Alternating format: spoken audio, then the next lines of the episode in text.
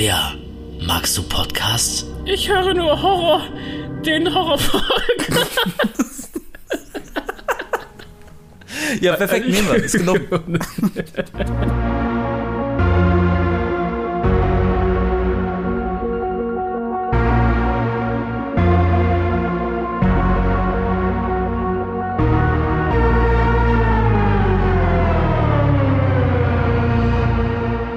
Okay, nach diesem absolut spitzenmäßigen, äh, preisverdächtigen Intro begrüßen wir euch zu Folge 11 ist es, glaube ich, schon. Kolja, du hast es immer besser im Blick als ich. Wir sind, glaube ich, schon bei... It is. Ja, Folge 11, ne? Fantastisch. Und ihr habt es ja schon gesehen, äh, wir haben heute ein bisschen was vor, also hoffen wir, dass ja. ihr Zeit mitgebracht habt. Äh, wir stehen nämlich jetzt gerade, wo wir das aufnehmen, ganz kurz vor dem Kinostart von Scream 6. Läuft, glaube ich, am 8.3., oder so an, so in dem Dreh. Und deswegen dachten wir uns, das ist doch ein hervorragender Anlass, ein bisschen retrospektiv zurückzublicken. Und deswegen wollen wir heute über alle fünf Scream-Teile reden, die es vorher gab, damit wir gut gelaunt und bestens informiert dann in Scream 6 schwappen können. Und deswegen haben wir uns beide nochmal unabhängig voneinander alle Filme angeguckt, ne? Yes. Und ich habe die tatsächlich gestern und vorgestern durchgeguckt. Geil, hervorragend. Ey, das hab, sowas habe ich am Sonntag gemacht. Also ich glaube, ich habe irgendwie, also Ende letzte Woche habe ich den erst noch mal geguckt, obwohl das eigentlich Quatsch war, weil ich den wirklich noch sehr, sehr gut in Erinnerung hatte. Aber ich dachte mir, ach komm. Und dann am Sonntag habe ich, ähm, ja, vier Scream-Teile hintereinander weggeballert. Ich habe nichts gemacht, lag nur auf dem Sofa und habe Scream 2 bis 5 geguckt. War Hammer. Ja, ich habe am Sonntag habe ich zwei Nachrichten von dir bekommen bei WhatsApp. Gucke gerade Scream 2. Jetzt drei. Ja gut, ey, mehr war da auch, auch nicht drin. Also, äh, ja, Scream ist auf jeden Fall echt ein dickes, dickes, dickes Thema. Ähm, Oh ja. Und ich muss sagen, also ich blicke mit gemischten Gefühlen auf Scream 6, ähm, aber da kommen wir vielleicht äh, so gegen Ende des Podcasts dazu, wenn wir über Teil 5 reden, der chronologisch letzte, der auch im letzten Jahr angelaufen ist. Bevor wir jetzt aber so richtig tief in die Mythologie um Sidney Prescott und Ghostface und Woodsboro äh, eintauchen, wie immer sagen wir doch ganz kurz, was wir in der letzten Zeit so gesehen haben. Kolja, was hast du dir angeguckt? Ja, wie auch letztes Mal. Äh, Jetzt sag war nicht die nichts. Letz die letzten zwei Wochen ein bisschen stressig, aber ich habe, also jetzt natürlich kein Film, aber ich habe äh, Dead Space durchgezockt tatsächlich. Yay, cool. Äh, richtig geil, hat unfassbar viel Spaß gemacht. Mhm. Ähm, und hätte ich mehr Zeit, wäre das, glaube ich, so ein Spiel, wo ich direkt nochmal New Game Plus anfangen würde. Ja, wir Weil haben doch keine wirklich Zeit. So, so, so viel Spaß gemacht hat. Und äh, ja, ich hätte richtig Bock auf ein Remake vom zweiten Teil auch, muss ich sagen. Weil der mir sogar noch vielleicht ein bisschen besser Kommt gefallen auf jeden. Fall, bin ich ganz sicher. Richtig, richtig Bock. Ähm, aber ich habe natürlich fünf Scream-Filme nachgeholt. Ähm, und zusätzlich hatte ich bei Netflix angefangen, äh, We Have a Ghost. Irgend so ein Com Comedy. Horror ist es nicht wirklich eigentlich. Es ist so ein Comedy-Film mit David Harbour als irgendwie so ein Geist, der so eine, so eine Familie erst heimsucht und dann eigentlich voll nett ist. Keine Ahnung, hab den nicht zu Ende gebracht, fand ich irgendwie ein bisschen lame. Okay. Ähm, dann habe ich einen richtig, richtigen Trash-Film bei Netflix gesehen. Jetzt er sah so scheiße aus, deswegen habe ich ihn mir angeschaut. Ich glaube, der hieß Beneath. Ich finde gerade hier nichts richtig. Bei Netflix heißt auf jeden Fall Beneath. Beneath. Ähm, und zwar geht es um ein, eine Gruppe von Teenagern, die mit so einem Paddelboot auf so einen See rausfahren und da ist einfach so ein großer Killer-Monsterfisch, der die nach und nach wegschnappt. Okay. Das ist, der, das ist der Film. Und er ist richtig dumm. Er ist richtig, richtig dumm. So. aber also so, so äh, dumm im Sinne von macht keinen Spaß, schlecht dumm oder dumm, dass man sich total drüber amüsieren kann? Doch, ich musste schon lachen teilweise, weil er so schlecht ist. Also ich weiß bei diesen, bei diesen Trash-Filmen immer nicht so richtig, ob die Macher das ernst nehmen, weißt du, oder, oder ob die einfach mit Absicht so einen richtig dämlichen Film machen, wo die Schauspieler alle sich komisch, komisch benehmen. Und ähm, das ist eigentlich auch eine Parallele zu Scream, ne? äh,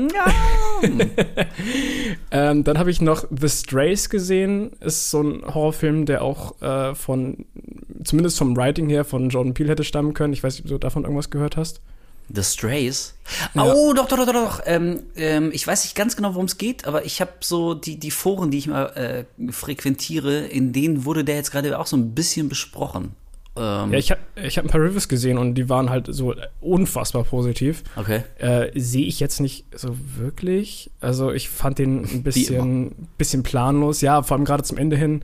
Der hatte ein paar coole Ideen und, und zwischendurch eine coole Atmosphäre, aber so richtig gezündet hat er bei mir leider nicht. Und ähm, ja. Und dann habe ich noch äh, zwischen den Scream-Teilen, weil ich Bock drauf bekommen habe, Scary Movie 1 nochmal geguckt. Ach Gott, ey, oh nein. also, okay, no, nochmal ganz kurz, wie, wie hat er dir gefallen? Äh, Scary Movie 1? Ja. Äh, ich, Ich meine, den, den hast du ja wahrscheinlich damals gesehen und dann wie wir alle 20 Jahre lang nicht. Ja, vermute ich, ich- mal. Und jetzt halt ey, wieder. ich habe immer noch gelacht wie ein Vollidiot. Also keine Ahnung, es ist so schlecht, es ist so dumm, aber ich finde es immer noch fantastisch. Ich vermisse tatsächlich diese Spoof-Filme. Ich weiß nicht mehr, ich weiß nicht, warum das gar keiner mehr versucht oder macht. Ich, oh, ob das daran liegt, dass jeder wahrscheinlich weggecancelt werden würde.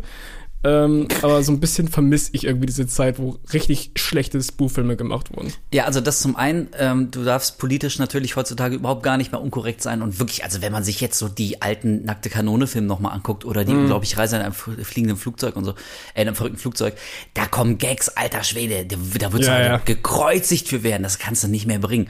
Ähm, und dazu kommt halt auch, weiß nicht, es war so, so, keine Ahnung, 2005, 6, 7, so in dem Dreh, da kam halt diese ganzen, hier meine Frau, die Spartaner und ich und, und hier Superhero-Movie und Disaster-Movie Ja, und. Date-Movie und so.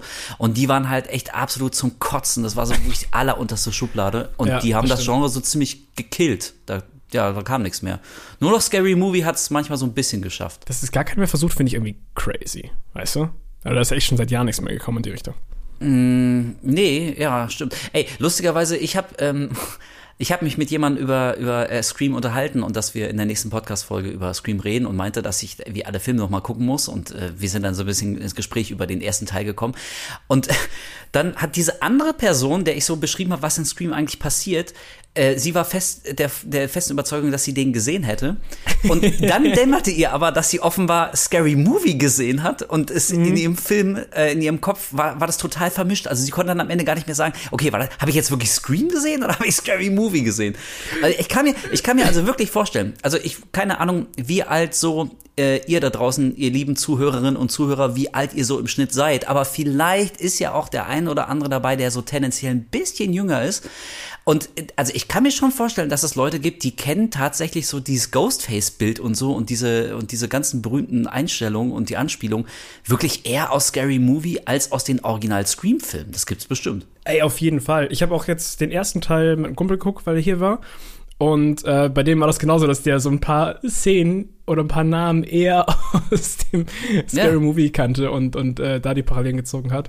Ähm, und er dachte auch, er hätte den ersten geguckt, war sich aber zum Ende nicht mehr sicher, ob er den damals gesehen hat oder ob das irgendwie, wie du schon sagst, vermischt ist mit den Scary Movie. Ja.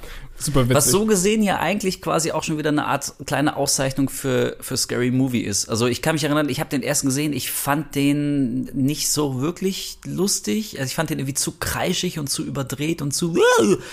Ähm, aber ich meine, wenn man sich anguckt, was danach kam, war es wahrscheinlich echt noch einer der besseren. Also eventuell müsste ich den ersten Scary Movie, jetzt wo ich alle Screams nochmal geguckt habe, äh, nochmal gucken, um ihn vielleicht ein bisschen besser wertschätzen zu können. Ey, ohne Scheiß macht das. So teilweise wurden ja Szenen einfach eins zu eins übernommen. so bloß halt in dumm gemacht. Ja. Ey, fucking, fucking doofy. Ähm, Ja, okay, klar, an den erinnere ich mich. Großartig. Ja. Ja, ja vielleicht, vielleicht gebe ich dem nochmal eine Chance eventuell. Okay. Äh, pass auf, dann wie immer ganz schnell, ich habe so viel geguckt, Alter, ich krieg's gar nicht mehr zusammen. Ähm, also zum einen, ich hänge immer noch in der Exorzist-Serie und einer unserer lieben Zuhörer hat mich darauf aufmerksam gemacht, dass es nicht, wie ich behauptet habe, nur eine Staffel geben würde, sondern zwei immerhin, aber dann wurde sie abgesetzt. Also Okay. wenigstens ein bisschen besser. Ähm, oh Gott, dann habe ich noch auf Prime endlich mal einen Film geguckt, dessen Thumbnail mir seit Jahren schon ins Gesicht sprang, aber ich habe nie getraut, mich äh, da ranzuwagen und jetzt habe ich es endlich mal gemacht. Ähm, Nightmare Beach. Leute, wenn ihr Bock auf allerfeinsten 80er Slasher Trash habt mit Gewalt, einem völlig bekloppten Killer, der die Leute mit einem unter Strom gesetzten Motorrad killt. äh, auf, ja, auf, auf nackte Brüste und Sex und schlechte Gags und ein paar Genregrößen wie John Saxon spielt mit und Michael Parks. Ähm, guckt euch Nightmare Beach auf Prime an. Ähm, ich habe lange nicht mehr so viel Spaß gehabt an einem Film. Das waren wirklich 80er at its best. Da ist so ein Killer irgendwo in, weiß ich, Long Island, keine Ahnung, irgendwo am, am Strand und killt da halt Jugendliche. Gleichzeitig ist natürlich Spring Break, Spring Break Bikini Contest. Es gibt so, es gibt so ein paar Szenen, die wiederholen sich wieder und wieder und wieder. Irgendwie so ein Callgirl holt einen Typen nach dem anderen in ihr Zimmer, bis sie dann am Ende abgeschlachtet wird und, ähm, also du weißt schon gar nicht mehr, okay, ist es jetzt ein Doku über dieses Callgirl? Nein, die holt sich einfach nur einen nach dem anderen und dann am Ende trifft es sie. Du hast so einen Kleptoman, der wie seltsam oft im Bild ist. Also um ihn rum sterben alle und sobald er sieht, dass irgendwo ein Portemonnaie unbe unbeobachtet liegt, dann guckt er so drauf und das, die Kamera zoomt so auf sein Gesicht und er fängt an zu grinsen. So, ah.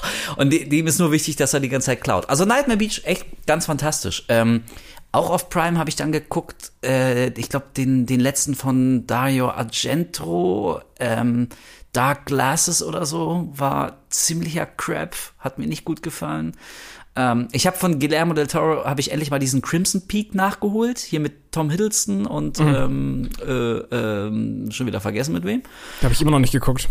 Ey, sorry, ich weiß, ich mache mich da irgendwie immer so ein bisschen unbeliebt, ne? Aber Alter, Guillermo del Toro, sorry, aber jetzt habe ich mittlerweile so viel von ihm gesehen. Ich halte ihn wirklich für maßlos überschätzt. Also der hat in seiner gesamten, gesamten Karriere zwei, vielleicht drei gute Filme gemacht. Und ansonsten macht er nur diese stocköden Sonntagnachmittag, Oma gruselt sich ein bisschen schnarcher. Das war auch wieder so ein Fall. Immer diese, diese getragenen Geistergeschichten ja. und, und, oh, und alles im viktorianischen Zeitalter und Klaviergeklimper und du denkst dir, mein Gott, ey. Äh, ich muss aber auch sagen, Crimson Peak hat mich damals auch schon gar nicht so angefixt, als ich die Trailer und sonst was gesehen habe. Also das war für mich von Anfang an so ein Film, irgendwie habe ich nicht Lust gehabt, den zu gucken. So, obwohl ich halt eigentlich alle Del Toro-Filme nach und nach hole.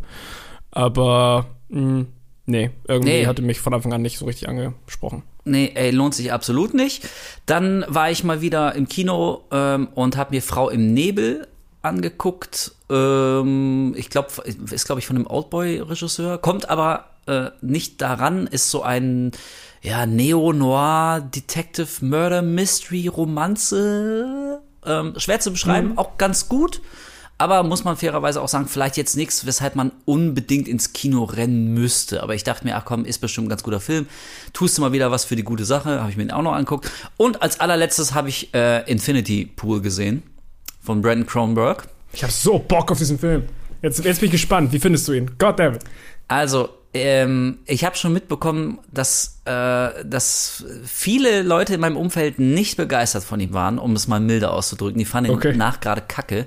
Und oh. ich muss sagen, also so schlimm fand ich ihn jetzt nicht. Ähm, aber ich finde den auch schwächer als Possessor und den fand ich ja auch schon nicht rundweg genial.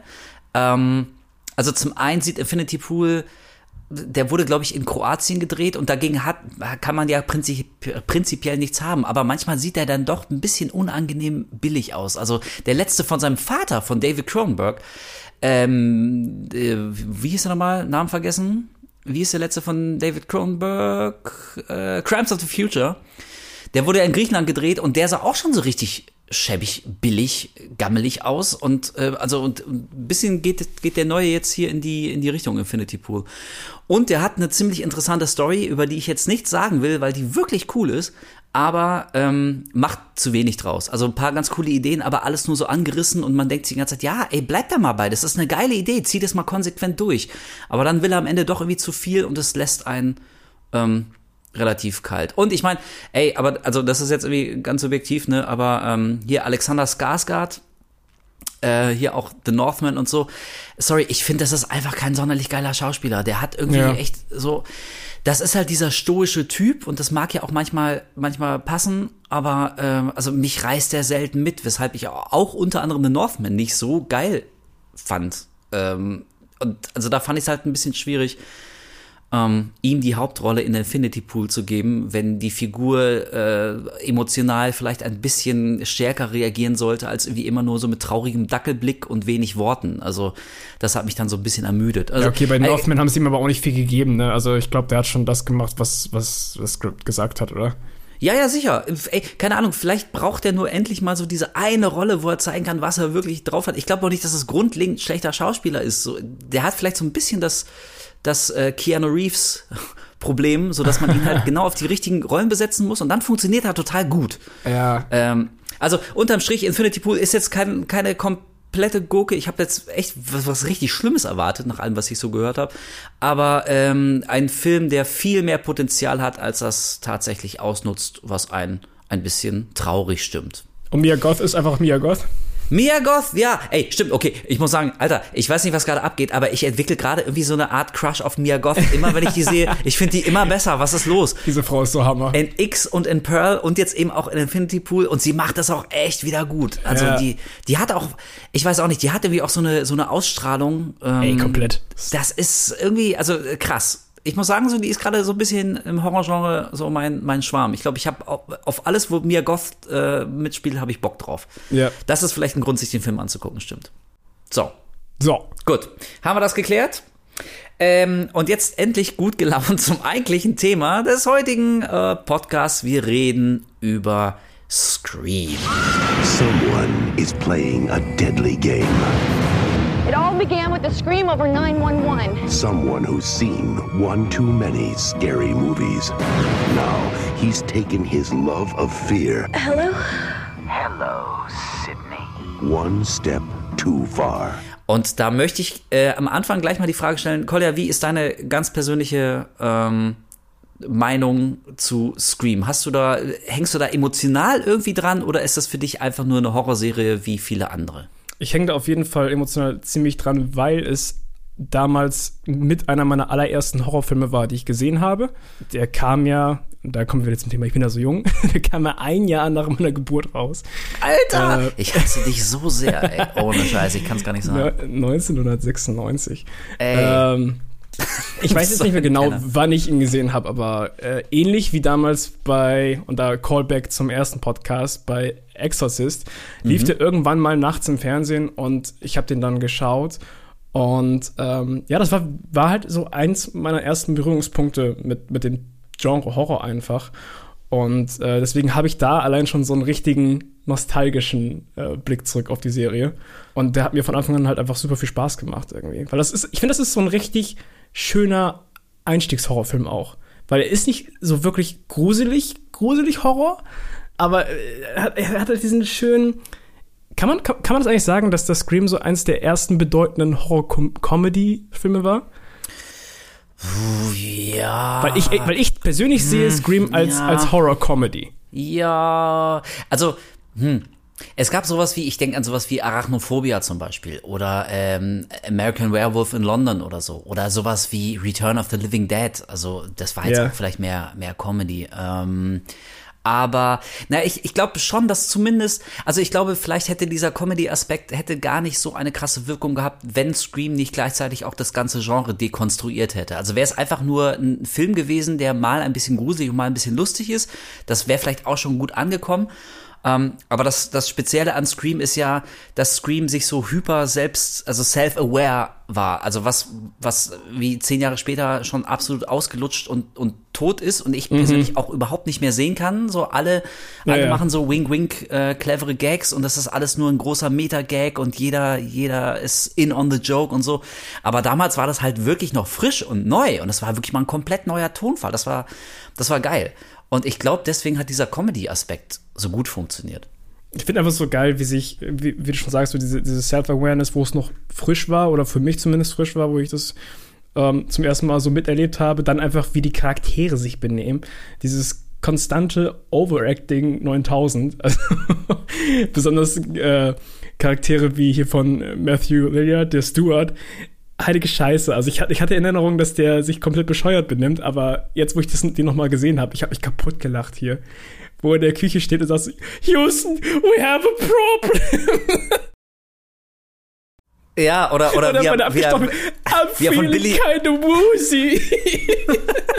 wie er von Billy mit dem Telefon beworfen wird. Oh Mann, du hast mich mit dem Telefon beworfen, Mann. und dann geht das ran und geht so, hallo? Hallo? nee, ey, ohne Scheiß. Also mittlerweile muss ich auch sagen, ähm, ich, ich kann seine Performance viel besser jetzt wertschätzen als damals. Denn, also damals fand ich das teilweise auch ein bisschen, also natürlich ist es aufgesetzt, aber so, dass das mich tendenziell eher genervt hat oder mich manchmal, manchmal so ein bisschen rausgerissen hat. Aber dadurch hat er dem Ganzen auch so eine Energie und, und so ein, ein Leben gegeben. Ähm, ich glaube, ganz viele Szenen hätten nur halb so gut funktioniert, wenn Matthew Lillard nicht völlig durchgedreht wäre. Also das war schon, war schon echt ganz gut. Ja, oder auch, oder auch Charakter wie, wie Skeet Ulrichs Charakter Billy, dass der einfach so von Anfang an halt einfach wie sich wie der größte Psycho benimmt. By the way auch, äh, auch so ein Thema, ich, ich fand damals als, als Kiddo, fand ich halt auch einfach den Twist am Ende ziemlich cool. Mich hat der mhm. tatsächlich so, ich war da so, wow, what?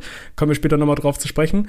Aber auch die beiden, einfach die schlechtesten versteckten Psychos aller Zeiten. die sind ja konstant durch den Film, wo du dir so anguckst, denkst du so, ihr, ihr beide spinnt komplett. und dann immer so, what? Was, die beiden? Ich kann es nicht glauben. Ja, also ich muss sagen, ich habe ich hab, äh, wirklich eine, eine sehr warmherzige und nostalgische Beziehung zu Scream, weil, also es war jetzt nicht mein erster Horrorfilm, aber das war so die erste richtige Horrorreihe, die ich so mitbekommen habe. Also ich war einfach, ich bin ja nun echt ähm, noch ein deutliches Stück älter als du. ähm, deswegen hätte es vom Alter her vielleicht gepasst, aber, aber so ähm, ich zumindest als in Deutschland aufgewachsenes Kind, ich hatte jetzt nicht so den freien Zugriff auf alle ähm, Freitag der 13. Filme oder, oder auch, auch so die Nightmare on Elm Street Filme. Ich musste mir die so nach und nach zusammen gucken und habe die auch überhaupt nicht in der richtigen Reihenfolge geguckt. Je nachdem irgendwie, welche Kassetten ich mal irgendwo gefunden habe. so, weißt du, auf dem, auf dem riesigen Stapel, äh, wie äh, der bei meinen Eltern da so rumlag. Mhm. Ähm, und deswegen, also ich habe da auch einiges gesehen, aber ich hatte nie so einen richtigen Bezug dazu. Also das waren für mich teilweise wirklich nur äh, viele, also Filme wie viele andere, weil ich jetzt auch um die Bedeutung gar nicht so richtig wusste, wie wichtig eigentlich so eine Freitag der 13. Serie mal war oder, oder dass Halloween der, der erst richtige Slasher war und so. Das habe ich erst später dann irgendwie gelernt und erfahren. Und mit Scream bin ich tatsächlich, naja, da bin ich, also mit den Figuren bin ich auch irgendwie älter geworden. Also ich habe die wirklich vom ersten Teil an verfolgt. Ich habe jeden ja. neuen Teil gesehen. Ich habe mich über jedes Gesicht gefreut, was wiedergekehrt ist. Ich kannte irgendwann, ich kannte Sydney und ich kannte Dewey und ich kannte äh, Gail Weathers. Also ich will nicht so sagen, die haben sich angefühlt wie Freunde, aber es waren so Bekannte, die man alle paar Jahre mhm. mal wieder mal wieder trifft. So. Und Komplett, deswegen, äh. deswegen muss ich sagen, also auch wenn jetzt nicht jeder Scream-Teil absolut genial ist, wobei man sagen muss, also dafür, dass immerhin schon fünf Filme auf dem Markt sind, war jetzt für mich noch keiner dabei, den ich so richtig scheiße fand. Also ähm, ja, da, wir, wir kommen da noch drauf. Ich habe da meine Meinung auch hier und da ein bisschen geändert zu dem einen oder anderen Teil. Aber so unterm Strich bislang fünf Filme abgeliefert und also natürlich mit Schwankungen, aber so ein, ein, eine komplette Katastrophe war noch nicht dabei. Finde ich auch einigermaßen respektabel und deswegen halte ich Scream tatsächlich. Ähm, also ich weiß nicht, ob, ob ob man sagen kann, ist so eine der besten Horrorserien, aber wenn ich so in mich reinhorche, muss ich doch sagen, ja, nee, ich bin Scream Fanboy. Und vielleicht wird sich das so mit dem sechsten Teil ändern. Aber bislang, ähm, doch, ich mag's, ich mag Scream sehr. Doch, ich, ich glaube, ich kann das so stehen lassen. Ich bin Fanboy von Scream. Ich kann mir auch einfach nicht vorstellen, dass bei mir irgendein schlechterer Teil dafür sorgen würde, dass ich Scream komplett beschissen finde oder sowas. Also, dass es jetzt irgendwie in einem, der Serie an sich irgendwie einen Abbruch tut äh, weil einfach für mich halt dieser nostalgische Faktor da ist. So und ähm, ja, es gab hier und da auch ein paar Schwächen. Ich habe jetzt zum Beispiel den fünften zum ersten Mal erst gesehen, den habe ich oh, ja, da bin ich auch sehr geschaut. gespannt, was du sagst gleich. Da können wir dann drüber mal quatschen. Ja. Aber ich weiß ja, dass du da auch deine Meinung hast. Mhm. ähm, aber sonst trotzdem, ey, ich, ich und auch wenn ich jetzt die Filme gucke und hier und da doch irgendwie einen Blick jetzt mittlerweile drauf habe über die Jahre, muss ich trotzdem sagen, dass es für mich halt weiß ich nicht, dieser nostalgische Faktor spielt halt sehr stark rein. Und ich ja, finde gerade diese, diese over the top und teilweise so bescheuerten Performances äh, also auch Dewey, ich musste mich zwischendurch echt zusammenreißen, dass ich hier nicht laut loslache, weil seine Gesichtsausdrücke und wie er sich benimmt, das ist so bescheuert. Fantastisch. Also ich habe es auch wieder gemerkt und ich habe den ersten jetzt wirklich schon oft gesehen, aber ne, ja. habe ich ja, habe ich ja vorhin gesagt, so im, im äh, Rahmen des Komplettprojekts dachte ich, komm, du guckst ihn auch nochmal. Und wirklich jedes Mal und ähm, beim ersten ist natürlich besonders stark, das ist so wirklich eine Reise zurück in die Zeit. Mhm. Ey, 1996, das, dieser Film ist eine fucking Zeitkapsel. So die Frisuren, diese ganze Inszenierung, auch der Soundtrack. Ja. Also äh, es, es ey, vielleicht gibt einem das nicht so viel, wenn man damals irgendwie noch vielleicht noch nicht mal geboren war oder so. Aber äh, also wenn man echt mittendrin war und 96, da war ich genau 16. Also äh, das ist einfach ein, wie du schon gesagt hast, ein wahnsinnig schönes nostalgisches Gefühl. Ich frage mich gerade, müssen wir ganz kurz Scream erklären und auch die Story äh, zusammenfassen oder gehen wir davon aus, dass absolut jeder Mensch auf dem Planeten weiß, was in Scream passiert? Vielleicht machen wir es lieber einmal kurz, oder? Ja, man könnte es eigentlich schon irgendwie versuchen zusammenzufassen, ne? Man Ist jetzt auch nicht das, ist jetzt auch nicht die deepeste, krasseste Story. äh, hier, jemand, der schon mal einen Slasher gesehen hat, weiß eigentlich, was, was hier passiert. Wir verfolgen quasi so eine Gruppe von Teenager, ähm, insbesondere den Hauptcharakter Sidney Prescott. Ich wollte gerade schon Cindy sagen, fucking scary movie. ähm, in der kleinen Stadt Woodsboro. Und da treibt halt ein maskierter Serienkiller sein Unwesen, der gerne seine Opfer anruft und fragt, was denn ihr Lieblingshorrorfilm ist. Das ist meistens immer so das Intro, ne? Und ist auch tatsächlich das Intro vom allerersten Film. Ähm, Ja. Und ja, das ist im Prinzip, also der, der Charakter, der, ich weiß gar nicht, ob der im ersten Teil schon als Ghostface bezeichnet wurde. Pass auf, da, da habe ich äh, einen ganz kleinen Trivia-Faktor zu. Also äh, Ghostface äh, wird er offiziell, ist glaube ich nicht so seine, seine Bezeichnung. Es gibt eine Szene, äh, da reden die Polizisten über das Kostüm, was der Killer getragen hat und was Ja. jetzt irgendwie auch alle in der Schule anziehen, weil, weil so eine Art morbider Todeskult da jetzt um diesen äh, Killer veranstaltet wird. Und da heißt das Kostüm offiziell Father Death. Und Ghostface, ähm, so ein bisschen wie bei Pinhead aus den Hellraiser-Filmen, der hieß auch offiziell nie Pinhead, dann wurde er aber einfach so genannt und seitdem heißt er einfach fucking Pinhead. Und Ghostface ist jetzt einfach äh, Ghostface. Ich glaube aber im ersten oder zweiten Teil, wo irgendjemand Bier holen geht oder sowas, sagt sie da nicht so, uh, Mr. Ghostface, please don't oder sowas. No, please don't kill me, Mr. Ghostface. I want to be in the sequel. Ja, genau. Das ist, das ist, glaube ich, im, im ersten Teil, das war hier, Ja, ähm, ne? Genau, als sie, als sie Bier holen geht und, äh, und dann, dann steht Ghostface da so im, im Türrahmen. Also, okay, man könnte vielleicht sagen, so ab dem Moment war es mehr oder minder offiziell Ghostface, aber also würde man danach gehen, wie das Kostüm benannt ist, was, was Ja. die Killer tragen, dann müsste er eigentlich Father Death heißen, aber Ghostface hat sich dann irgendwie durchgesetzt und äh, also ist ja auch ein sehr, eine sehr passende Bezeichnung. Ja, auf jeden Fall. Genau. Und ja, wir verfolgen halt im Prinzip den Hauptcharakter Sydney, ähm, wie sie nach und nach versucht zu, aufzuschlüsseln, wer hinter diesem Charakter steckt, weil der ganze Film ist im Prinzip so ein Whodunit. Also man versucht halt irgendwie rauszufinden, wer von diesen ganzen Charakteren, die nach und nach einem präsentiert werden, wer davon der Killer sein könnte. Und das Witzige ist halt, dass der Film die eigentlich ganze Zeit versucht, weiß zu machen, dass jeder dieser Killer sein könnte. Also jeder macht irgendwie was Komisches, trägt irgendwelche Kleidung, die vielleicht passen könnte, äh, lässt irgendwas fallen zu irgendeinem Moment, wo man sich so denken könnte, hm, vielleicht. Ähm, also im Prinzip drückt der Film dir wirklich ins Gesicht so, es könnte jeder sein. So. Und dann Ja. ist man halt quasi in dem Modus, dass man den Film durchraten muss, wer jetzt der eigentliche Killer ist. Genau. Ja, genau. Und also Scream hat ein paar Sachen ja wirklich sehr speziell gemacht. Zum einen, Achtung, jetzt finale Spoilerwarnung für einen Film Ja, wir aus dem werden Jahr über alle Filme- 1996. Aber Wir werden über alles Filme spoilermäßig reden. es gibt in Scream nicht nur einen Killer, sondern zwei Killer. Und Yes. also das war damals wirklich eine absolute Bombe. Das war komplett überraschend. Das war ein krasser Twist, auch wenn er im ersten Teil leicht geforeshadowed wird.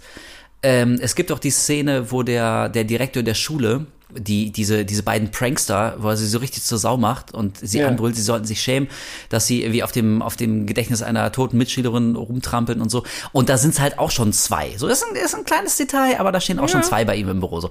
Also das zum einen war neu und das hat dann auch, also diese Sache, dass es immer zwei Killer gibt, bis auf Teil drei hat es bislang dann auch jeder nachfolgende Teil gemacht. Also ist, das ist vielleicht so eine Sache, um das mal, schon mal anzudeuten.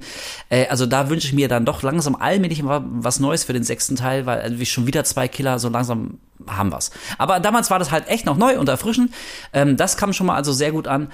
Und eben, wie du auch gerade selber gesagt hast, das ist so ein Aspekt, ähm, man sollte das gar nicht unterschätzen, aber genau dieser Whodunit-Aspekt, also dass du als Zuschauer wirklich nicht weißt, wer versteckt sich unter der Ghostface-Maske. Weil wenn wir uns mal ähm, erinnern, was so die anderen großen Slasher-Reihen der letzten Jahre oder eher Jahrzehnte war, also so, ähm, ähm, man, man sagt immer, der Horrorfilm war in den 90ern tot, das ist kompletter Blödsinn. Äh, Der Horrorfilm, der hat floriert in den 90ern, dem ging es ganz fantastisch. Aber was tatsächlich tot war in den 90ern, das waren die klassischen Slasher.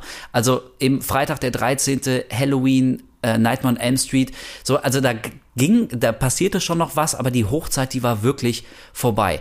Und ähm, es war so unglaublich originell und erfrischend und so hat so viel Spaß gemacht, mal einen Film zu sehen, bei dem du nicht weißt, wer der Killer ist. Bei jedem Freitag der 13. Okay, du weißt, es ist Jason. Gut, mit der Ausnahme von dem einen Teil, wo es nur so ein Imposter ist, aber da kam ja auch schon scheiße an. Also die Leute, wenn die in einen Freitag der 13. Äh, 13. Film gehen, dann wollen die, dass Jason killt. So, und da ist auch keine Ja. Frage, Hö, wer ist der Killer? Es ist halt fucking Jason. So wie es immer Freddy Krüger ist oder auch immer Leather, Leatherface oder immer die Zenobiten und, und Pinhead in Hellraiser.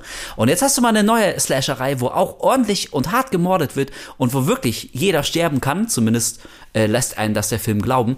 Aber du weißt halt tatsächlich nicht, äh, ja, wer hat sich hier am verdächtigsten gemacht? Also so eine Mischung aus Cluedo und Freitag der 13. Und das ist, so mittlerweile ist es so normal, wenn man über Scream redet, so ja klar, ist immer so was Geheimnis, wer versteckt sich diesmal ähm, unter der Maske. Aber damals war das was, was man im Horrorgenre oder zumindest im Slasher-Genre lange nicht mehr gesehen hat. Und deswegen funktioniert der Film bis heute auch überraschend gut. Also Scream 1 ist völlig zu Recht ein absoluter Klassiker. Ja. Der hat ein paar wirklich originelle, schöne Einstellungen und Szenen, ein paar wirklich fiese, fiese Kills. Aber sollte man ihn wirklich noch nie gesehen haben, funktioniert die Story auch echt noch, weil du bis zum Schluss miträtselst und am Ende total überrascht bist, als du realisierst, fuck, es gibt zwei Killer und einer davon ist genau der, den ich schon am Anfang verdächtigt habe.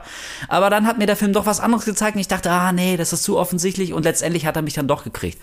Also da ist überraschend viel, ähm, hat da funktioniert beim ersten Teil schon. Genau, das ist das Geile, dass sich Billy halt wirklich den ganzen Film durch einfach wie ein Psychopath verhält oder wie er redet und wie er guckt. Und du denkst die ganze Zeit so, ja, du könntest es sein.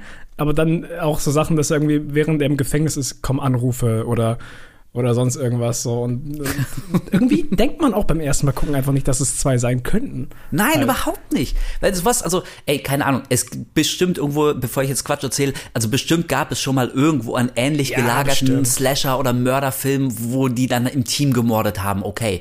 Aber ähm, also das war so in meiner Erinnerung so der erste Film, der das wirklich als als äh, Mainstream Mega-Erfolg an den Kinokassen so, so ähm, publik gemacht hat, so dieses Konzept, es gibt zwei Killer. Und wo du gerade sagst, er kriegt Anrufe, ähm, da sind wir wieder bei dem Thema, es ist eine Reise zurück in die Zeit. Billy macht sich in einer Szene ja verdächtig, weil er ein Mobiltelefon dabei hatte. Weißt du? seine, seine Freundin Sydney wird ja, wird ja angerufen und, und dann äh, und sie umarmt ihn oder er umarmt sie und da fällt ihm doch so ein, so ein, man möchte sagen Handy, aber es war damals so ein Knochen, das war so groß wie sein Kopf. Ja, das Geile ist, bei den, Polizei, bei den Polizisten sagen, sagen sie auch, why did you have a cell cellular telephone with you? Geil. Und er sagt, hey, das hat doch heutzutage jeder. So, ja. Ey, guck mal ins Jahr 2023. Also ist schon echt lustig. Ich würde gerne äh, nochmal auf eine ähm, ganz spezielle Sache eingehen. Und zwar, das ist die legendäre Einstiegsszene. Ja. Die Szene, in der Drew Barrymore einen Anruf bekommt und dann spielt der Killer ja ein, ein fieses Psychospiel mit ihr. Sie muss da Trivia-Fragen über Horror beantworten. Ähm, derweil wird ihr Freund draußen auf der Veranda abgeschlachtet und es endet ja bekanntermaßen damit, dass auch sie gekillt wird. Und auch hier, das ist mittlerweile so verankert in der Popkultur, das wurde schon tausendmal parodiert, Scary Oh, Movie ja. und, und andere, ne? und also jeder weiß das. Das ist jetzt irgendwie nicht mehr der große Kicker. Aber damals, Leute, ihr könnt euch nicht vorstellen, das war für, für so meine Generation, war das ein bisschen wie in Psycho als, als, Entschuldigung, als Janet Lee nach 40 Minuten gekillt wird. So, what? Denn, ähm, jetzt wollte ich schon Scary Movie sagen, genau. Scream wurde ja auch ganz groß mit Drew Barrymore und mit ihrem Gesicht, das ist ja ganz groß auf dem Poster, wurde es ja beworben. Und niemand wusste, dass sie sterben würde. Im Gegenteil, wir alle gingen davon aus, dass sie natürlich die Hauptfigur ist. Es ist der neue Film mit von Drew Barrymore. ähm, und sie stirbt nach einer Viertelstunde und zwar auch echt brutal. Also Ja. du hast es, du hast es ja vorhin selber gesagt, so Scream ist zur Hälfte eine Comedy und da würde ich auch zustimmen. Das sind ein paar wirklich verdammt lustige und clevere und echt witzige Szenen dabei. Aber so die ersten 15 Minuten, die sind 100% ohne jede Ironie, ohne Wink Wink, die sind ultra derbe, hart, brutal, düster. Und als ich den Film vor ein paar Tagen nochmal gesehen habe, ey, ohne Scheiß, ich hatte richtig Gänsehaut, weil Casey Becker, also Drew Barrymore, sie stirbt und die Eltern hören am Telefon noch das Todesröcheln ihrer Tochter und wissen aber nicht, wo sie ist. Und ich, diese Ja. Vorstellung, das ist so knallhart. Also die Einstiegsszene allein, die ist ähm, völlig zu Recht ein Grund dafür, warum Scream so einen Legendenstatus hat. Casey, baby. Oh my Mega. Das hatte ich nämlich auch das Gefühl, als ich die Anfangsszene gesehen habe, dachte ich auch so, wow, ich habe nicht mehr in Erinnerung, wie hart diese Szene eigentlich trifft. Ja. Weil ihre Eltern halt wirklich in greifbarer Nähe sind und gerade nach Hause kommen und sie hat einfach, weil er wohl ihre Lunge oder sonst irgendwas punktiert hat, ka- kann sie nicht mehr schreien Oh. und, und äh, krächzt nur noch so ganz leise, aber sie sind halt wirklich genau vor ihr. Und ähm, das, ist, das ist eine echt verdammt fiese und, und gut inszenierte Szene. Ähm, ja, und also und am Ende hängt sie ja noch so ausgeweidet am Baum. An der Also Schaukel, ja. Ey, Alter, was geht ab? Das ist wirklich, ey, äh, wirklich, und das war damals, war das, war das ein absoluter Schock so. Und, ähm, und das ist ja, das ist die Genialität von, von diesem Skript von Kevin Williamson und wie Wes Craven das rübergebracht hat und Drew Barrymore als Schauspielerin, ähm, weil dir das wirklich den Boden unter den äh, Füßen wegzieht und du beim ersten Gucken als Zuschauer denkst, okay, holy shit, es kann wirklich alles passieren. Hier ist niemand safe. Was ist das denn? Warst du überhaupt nicht darauf vorbereitet? Und ähm, also falls ihr die Geschichte von dieser Einstiegsszene und wie es überhaupt äh, zu Drew Barrymores Tod gekommen ist, nicht kennen solltet, ähm, rekapituliere ich sie ganz gerne nochmal ganz kurz. Sie wurde tatsächlich eigentlich äh, für die Hauptrolle besetzt, gecastet. Sie sollte eigentlich Sidney Prescott spielen, das war die Idee. Ähm, dann hat sich Drew Barrymore aber irgendwann gedacht, dass es sie so langweilt, ähm, weil sie weiß, dass in einem Horrorfilm der oder die Hauptfigur auf jeden Fall bis zum Schluss überleben werden. Und das hat sie total angeödet. Und deswegen hat sie Wes Craven gefragt, ob es nicht viel origineller wäre und viel erschreckender und schockierender, wenn sie Casey Becker spielt, die nach 15 Minuten stirbt, weil das Publikum damit überhaupt nicht rechnet. Und Drew Barrymore war so eine Art, ja, so unsichtbare Strippenzieherin im Hintergrund. Sie hat auch als Produzentin gearbeitet, also hat auch so ein bisschen die Kohle rangeschafft und sonst wäre der Film wahrscheinlich gar nicht gedreht worden. Das Ja. heißt, sie hatte da auch, glaube ich, ein gewisses Mitspracherecht. Ähm, und auf jeden Fall, also fanden das alle eine super Idee. Drew Barrymore hat eben nicht die Hauptrolle übernommen, sie war nicht Sidney Prescott, sondern Casey Becker, ist nach 15 Minuten gestorben und äh, sie hat, also die, die Einstiegsszene, das zu drehen, hat ein paar Tage gedauert, in mehreren Nachtschichten und ähm, um diese Panik und, und das Entsetzen und die Trauer angemessen rüberzubringen, hat Wes Craven ihr, das ist eine wahre Story, hat Wes Craven ihr vor dem Dreh von einem Zeitungsbericht erzählt, ähm, er hat gelesen, dass irgendein Typ seinen Hund angezündet hat. Und Drew Barrymore fand das so schlimm, diese Vorstellung, Wes Craven musste nur Hund sagen und da brach sie in Tränen aus und dann haben sie die Kamera angemacht und sie war total im richtigen, im richtigen Mindset und war völlig fertig von dieser, von dieser äh, ein Hund verbrennt bei lebendigem Leib Story und deswegen kommt das auch so, so genial rüber. Also da passt einfach alles. Die erste Szene schon, die ist äh, absolut geil und äh, also die allein lohnt es sich schon Scream alle paar Jahre sich mal neu anzugucken. Ja, und selbst der Film oder die Filmreihe selbst hat, hatte diese Szene immer wieder und wieder äh, referenced. Also in jedem Film, wie gesagt, steigt er fast genauso damit ein, ähm, bloß mit anderen Charakteren. Und ja, es ist einfach eine legendäre Szene. Es ist eine legendäre Szene und also, wenn wir jetzt von legendären Szenen sprechen, im Prinzip könntest du mehr oder minder so den ganzen Film dann nacherzählen. Wir haben gerade schon das Ende genannt mit der Ja. krassen Enthüllung, dass es zwei Killer sind. Jetzt gerade ähm, der Anfang. Es gibt natürlich diese ganz berühmte Szene, wo Jamie Kennedy ähm, uns von den Regeln eines Horrorfilms erzählt. Oh, so ja. als, ja, ne, Regel Nummer eins, niemals Sex haben, alle so buh. Ich, äh, ne, äh, auch schon eine Million Mal parodiert und jeder, Turn jeder, around! ja, genau. Ja, genau. Und das, das, diese wunderschöne Szene, wo Jamie Kennedy ähm, Halloween mit Jamie Lee Curtis anguckt und hinter Ja. ihm schleicht Ghostface rum und, und Jamie Kennedy ist aber total besoffen, liegt auf dem Sofa und brüllt den Fernseher, Jamie, dreh dich um, der Killer ist hinter dir, dreh dich um. Und genau an der Zeit ist Ghostface hinter dem Schauspieler Jamie Kennedy. Das sind so, ach, man hätte es nicht besser inszenieren können. Ich muss aber sagen, ich- was denn, sorry? Ich, ich fand auch die Idee so genial damals, dass du so eine Kamera hast von den äh, Presseleuten, also hier von, von äh, Gail Weathers und ihrem Kameramann, und die halt so ein 30 bis 40 Sekunden Delay hatte. Und Ja. dass, dass, dass sie dann halt immer Sachen, die passiert sind, und vor allem gerade zum Ende, wo halt Leute abgestochen werden da, dass sie das halt mit so einer Verzögerung dann immer gesehen haben und dann rausrennen wollen, dann ist der aber schon da. Das ist irgendwie äh, eine coole Idee gewesen, fand ich. Es ist ja total geil. Auch hier, das ist so ein ähnliches Stilmittel. Also das macht ja sogar der vierte dann nochmal noch mal ganz ähnlich und es haben dann auch noch ein paar Filme, Filme benutzt. So dieses wie neue Medien sind quasi ein, ein Plot-Device. Aber Scream war, wenn nicht vielleicht der erste, aber dann doch derjenige, der das irgendwie echt so, so weltberühmt gemacht hat und deswegen äh, funktioniert das echt super gut. Ich muss aber sagen, auch äh, jetzt wieder beim Gucken, ich mag ganz viele von so kleinen Szenen.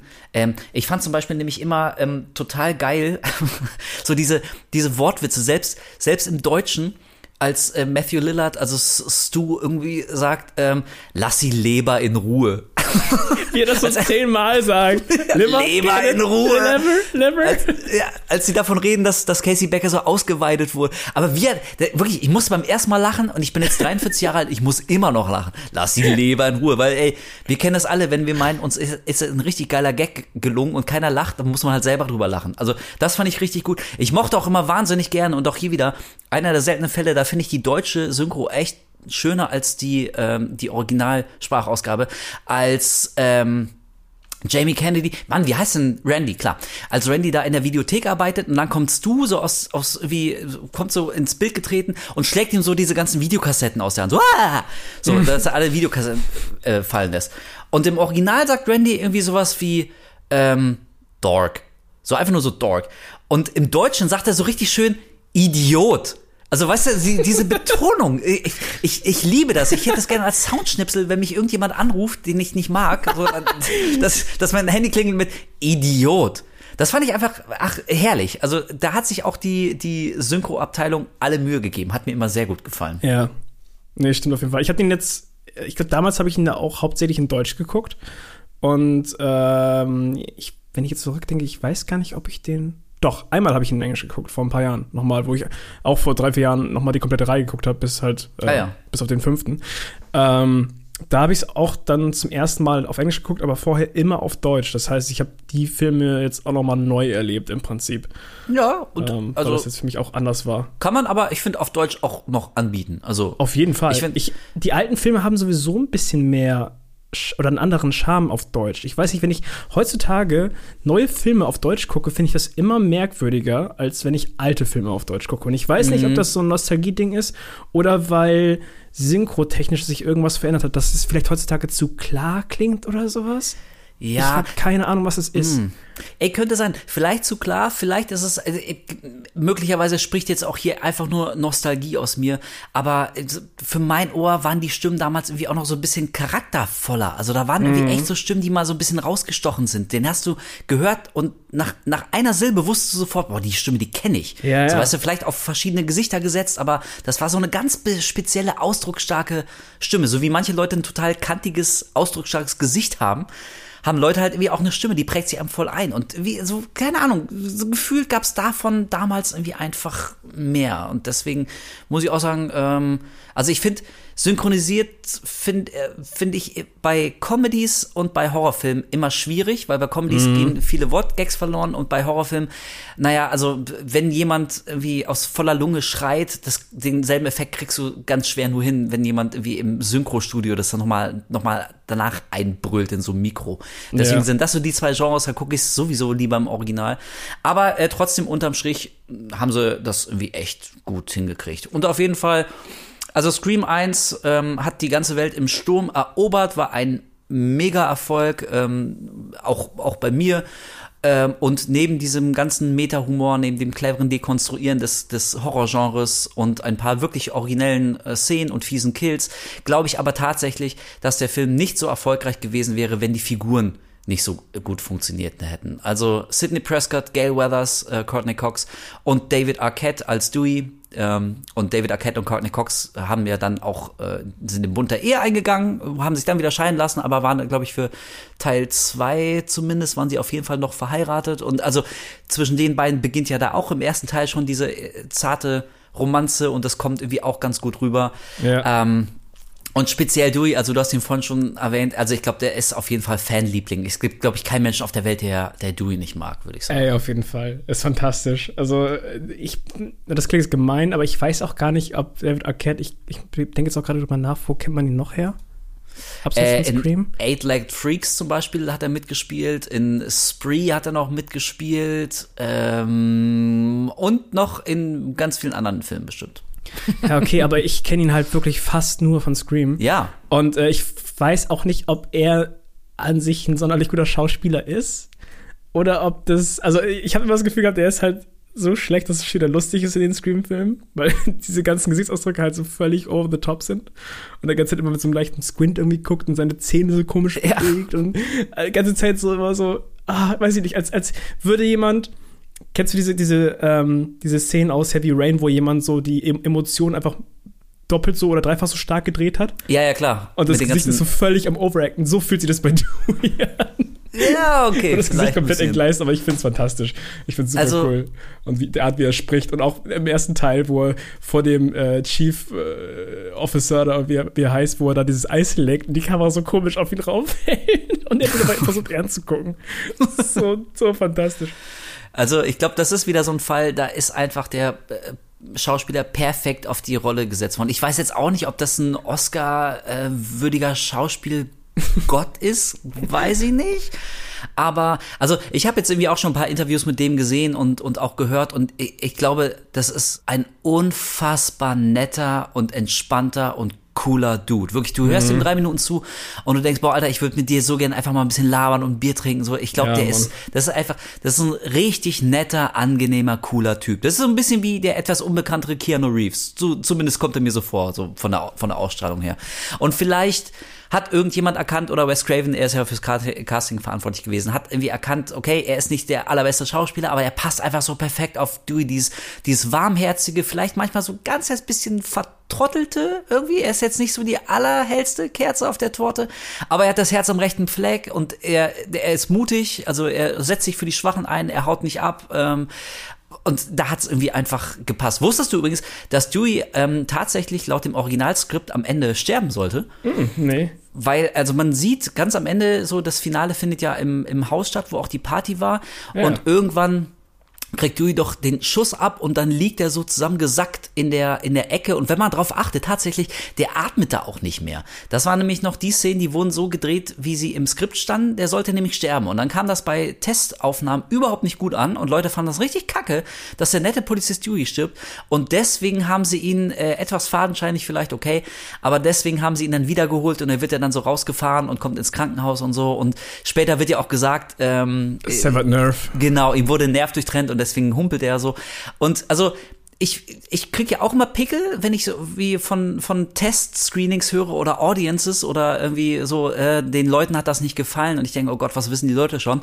Aber so manchmal hat die breite Masse dann irgendwie vielleicht doch den richtigen Riecher. Also Ja. durchsterben zu lassen, das wäre auf jeden Fall ein katastrophaler Fehler geworden. Da hätten alle Filme danach drunter gelitten. Und von daher kann ich nur sagen, in dem Fall mal danke, Test-Audience, dass ihr das Feedback gegeben habt. Nein, bitte Dewey nicht sterben lassen, den zurückholen. Es ist ähnlich wie bei Breaking Bad, weil ja auch Jesse Pinkman eigentlich in der ersten Staffel sterben sollte. Mm. So. Und das ist einfach mit der wichtigste Charakter geworden, so in der ganzen Serie. Stimmt, so ja. Ein bisschen, das ist auch so, ey, wie, wenn man sich das vorstellt, so, wie zur Hölle sollte diese Reihe funktionieren ohne diesen gewissen Charakter? Ja, absolut, äh, wirklich un, undenkbar. Von daher, nein, ist alles nochmal gut gegangen und Scream äh, ging in die Geschichte ein. Ähm, als der Film, der Mitte der 90er so das, das Slasher-Genre endlich wiederbelebt hat, der der erste Film war, der zumindest großflächig, großflächig das ganze Genre so dekonstruiert hat, der so die, diese Metaebene bedient hat. So der erste Film, ähm, bei dem die Figuren in dem Film andere Horrorfilme kannten und wussten, was als nächstes passiert und wie sie sich verhalten sollten, vermeintlich. Ja, und das war der große Siegeszug, den die Reihe mit dem Teil 1 angefangen hat. Und ich glaube, es dauerte nur ein Jahr und dann kam auch schon der zweite. Two Windsor College students were murdered last night during a sneak preview of the new movie Stab. It's starting again, Randy. This has nothing to do with us. Randy, a guy in a ghost mask hacked up two people in a movie theater telling our life story. Ja, und also das ist wieder so ein Fall, wenn ich so an den zweiten zurückdenke und ich habe jetzt noch ihn relativ frisch äh, im Gedächtnis, ähm, er ist nicht mehr so gut wie der erste, okay, das wäre auch, glaube ich, sehr viel erwartet gewesen. Der macht jetzt auch nichts irgendwie falsch, also da gibt's irgendwie keinen keinen Storypunkt oder irgendwas, wo ich sagen würde, oh Gott, boah, nee, äh, macht alles kaputt. Ähm, aber irgendwie, hm, man, man, man guckt den und, und weiß danach wenig von dem Film. So ging es mir ich hab, zumindest. Ja, genau. Ich habe auch irgendwie jetzt, jetzt wo ich nochmal alle geguckt habe, muss ich sagen, dass der zweite am wenigsten Eindruck bei mir hinterlassen hat. Ich habe zwischendurch so ein paar Notizen mir gemacht und ich gucke Mhm. Ja. ja. mal durch. Und zwei hat wirklich, bei zwei habe ich nur stehen, dummes Finale. Ähm, also, weil ich das so ultra affig fand teilweise. Ähm, selbst für, für, für Scream-Standard. Aber nee, ich kann mich das ist echt absurd, wenn du einen Film guckst, wirklich vor ein paar Tagen und du kannst dich danach kaum noch dran erinnern. So ein bisschen wie bei uns mit Smile. Ähm, das, das war bei mir halt mit, mit Scream 2 so. Da gibt es so ein paar Kleinigkeiten, die ich irgendwie äh, ziemlich lustig fand, das mal beim Gucken. Zum Beispiel, dass ähm, Sydney ja zwei Detectives an ihrer Seite bekommt, die auf sie aufpassen sollen. Und die sind einfach so unfassbar schlecht. Die, die nehmen sie irgendwie, dann, wenn irgendwie eine Gefahr in der Nähe besteht, nehmen sie die so, schieben sie zwei Meter weiter weg und, und beide sagen so, okay, warte hier, während wir einfach ohne dich äh, diesen Raum äh, untersuchen. Und dann kann sie Ja. auch von der, Seite, von der Seite irgendwie direkt äh, angequatscht werden und so. Also richtig, richtig, richtig stumpf. Sonst hätten wir keinen Film. Ja, ähm, Timothy Oliphant, der am Ende einfach komplett auch overacted und völlig durchdreht. Ähm, die, die, die Mutter von Billy, ich weiß gerade gar nicht mehr, wie, nochmal die Schauspielerin hieß. Laurie Metcalf. Ja, äh, Kennen wir alle aus Roseanne. die ganze Zeit, ich fand das so witzig, die hat, die hat irgendwie ihre Augen so komisch rausploppen lassen. Die hat nicht Ja. geblinzelt und guckt komplett psychopathisch. Voll. Das sieht so witzig aus. Und ich dachte ganz jetzt, blinzel bitte, bitte guck einmal kurz nochmal. und, dann, und ich find's so geil, wie sie schießt. Es ist so fantastisch, wie sie ihre, ihre Knarre nimmt und einfach wie der schlechteste Videogame-Charakter einfach irgendwie in alle Richtungen feuert und dabei auch so ganz komisch die Waffe immer hochzieht. Es ist so unfassbar lustig. Also ich, ich muss schon sagen, ähm, auch wenn er also wirklich einen deutlichen qualitativen Abfall gegenüber dem ersten darstellt, oder was heißt deutlichen? Auf jeden Fall ein spürbaren. Nee, nicht deutlich. Ja, Ja, finde ich okay. Das war zu hart, stimmt, finde ich auch. Also der, der macht dann doch unterm Strich macht er viel mehr richtig, als er falsch macht. Und so in der Rückschau, es gab schon ein paar Sachen, die fand ich dann teilweise echt ziemlich geil. Also zum Beispiel die Einstiegsszene in dem Kino, die finde ich immer noch super geil, weil die Vorstellung, die ist super. Dass jemand quasi in einem vollen Kinosaal vor Hunderten von von von Live-Zeugen vom Publikum ähm, da wie abgestochen wird und die checken es aber nicht, weil Ja. sie denken, irgendwie das gehört jetzt quasi so zum Marketing-Gag. Ähm, das also finde ich eine wahnsinnig originelle Idee, finde ich auch ganz schön unheimlich die Vorstellung. Ähm, und es kam geil rüber, wenn man mal davon absieht, dass äh, absieht, dass die Figur, die Jada Pinkett hieß ja damals nur, ne, nicht Pinkett Smith, Pinkett, die sie spielt, absolut unerträglich ist. Also keine Ahnung, ich habe noch nie in den USA mit Live-Publikum Horrorfilm geguckt, aber sie ist eine, die kommentiert alles und quatscht alle zwei, so, hey Girl, renn weg! Und ich denke mir, boah, Alter, wenn das meine Freundin wäre, ich würde an dem Abend noch Schluss machen. Ey, sorry, nee, aber ey, so, so geil kann die nicht im Bett sein, dass mir die, die Peinlichkeit, dass ich mir die jedes Mal geben müsste, wenn ich mit ihr in, versuche, einen Horrorfilm zu gucken. So, ich will ein dummes Geschwätz nicht hören. Halt das Maul und guck den Film. Hat mich, ey, ich bin, ich bin nur jemand, der jemandem zuguckt, wie er einen Film guckt und das ist alles nur gespielt. Und selbst mich hat's genervt.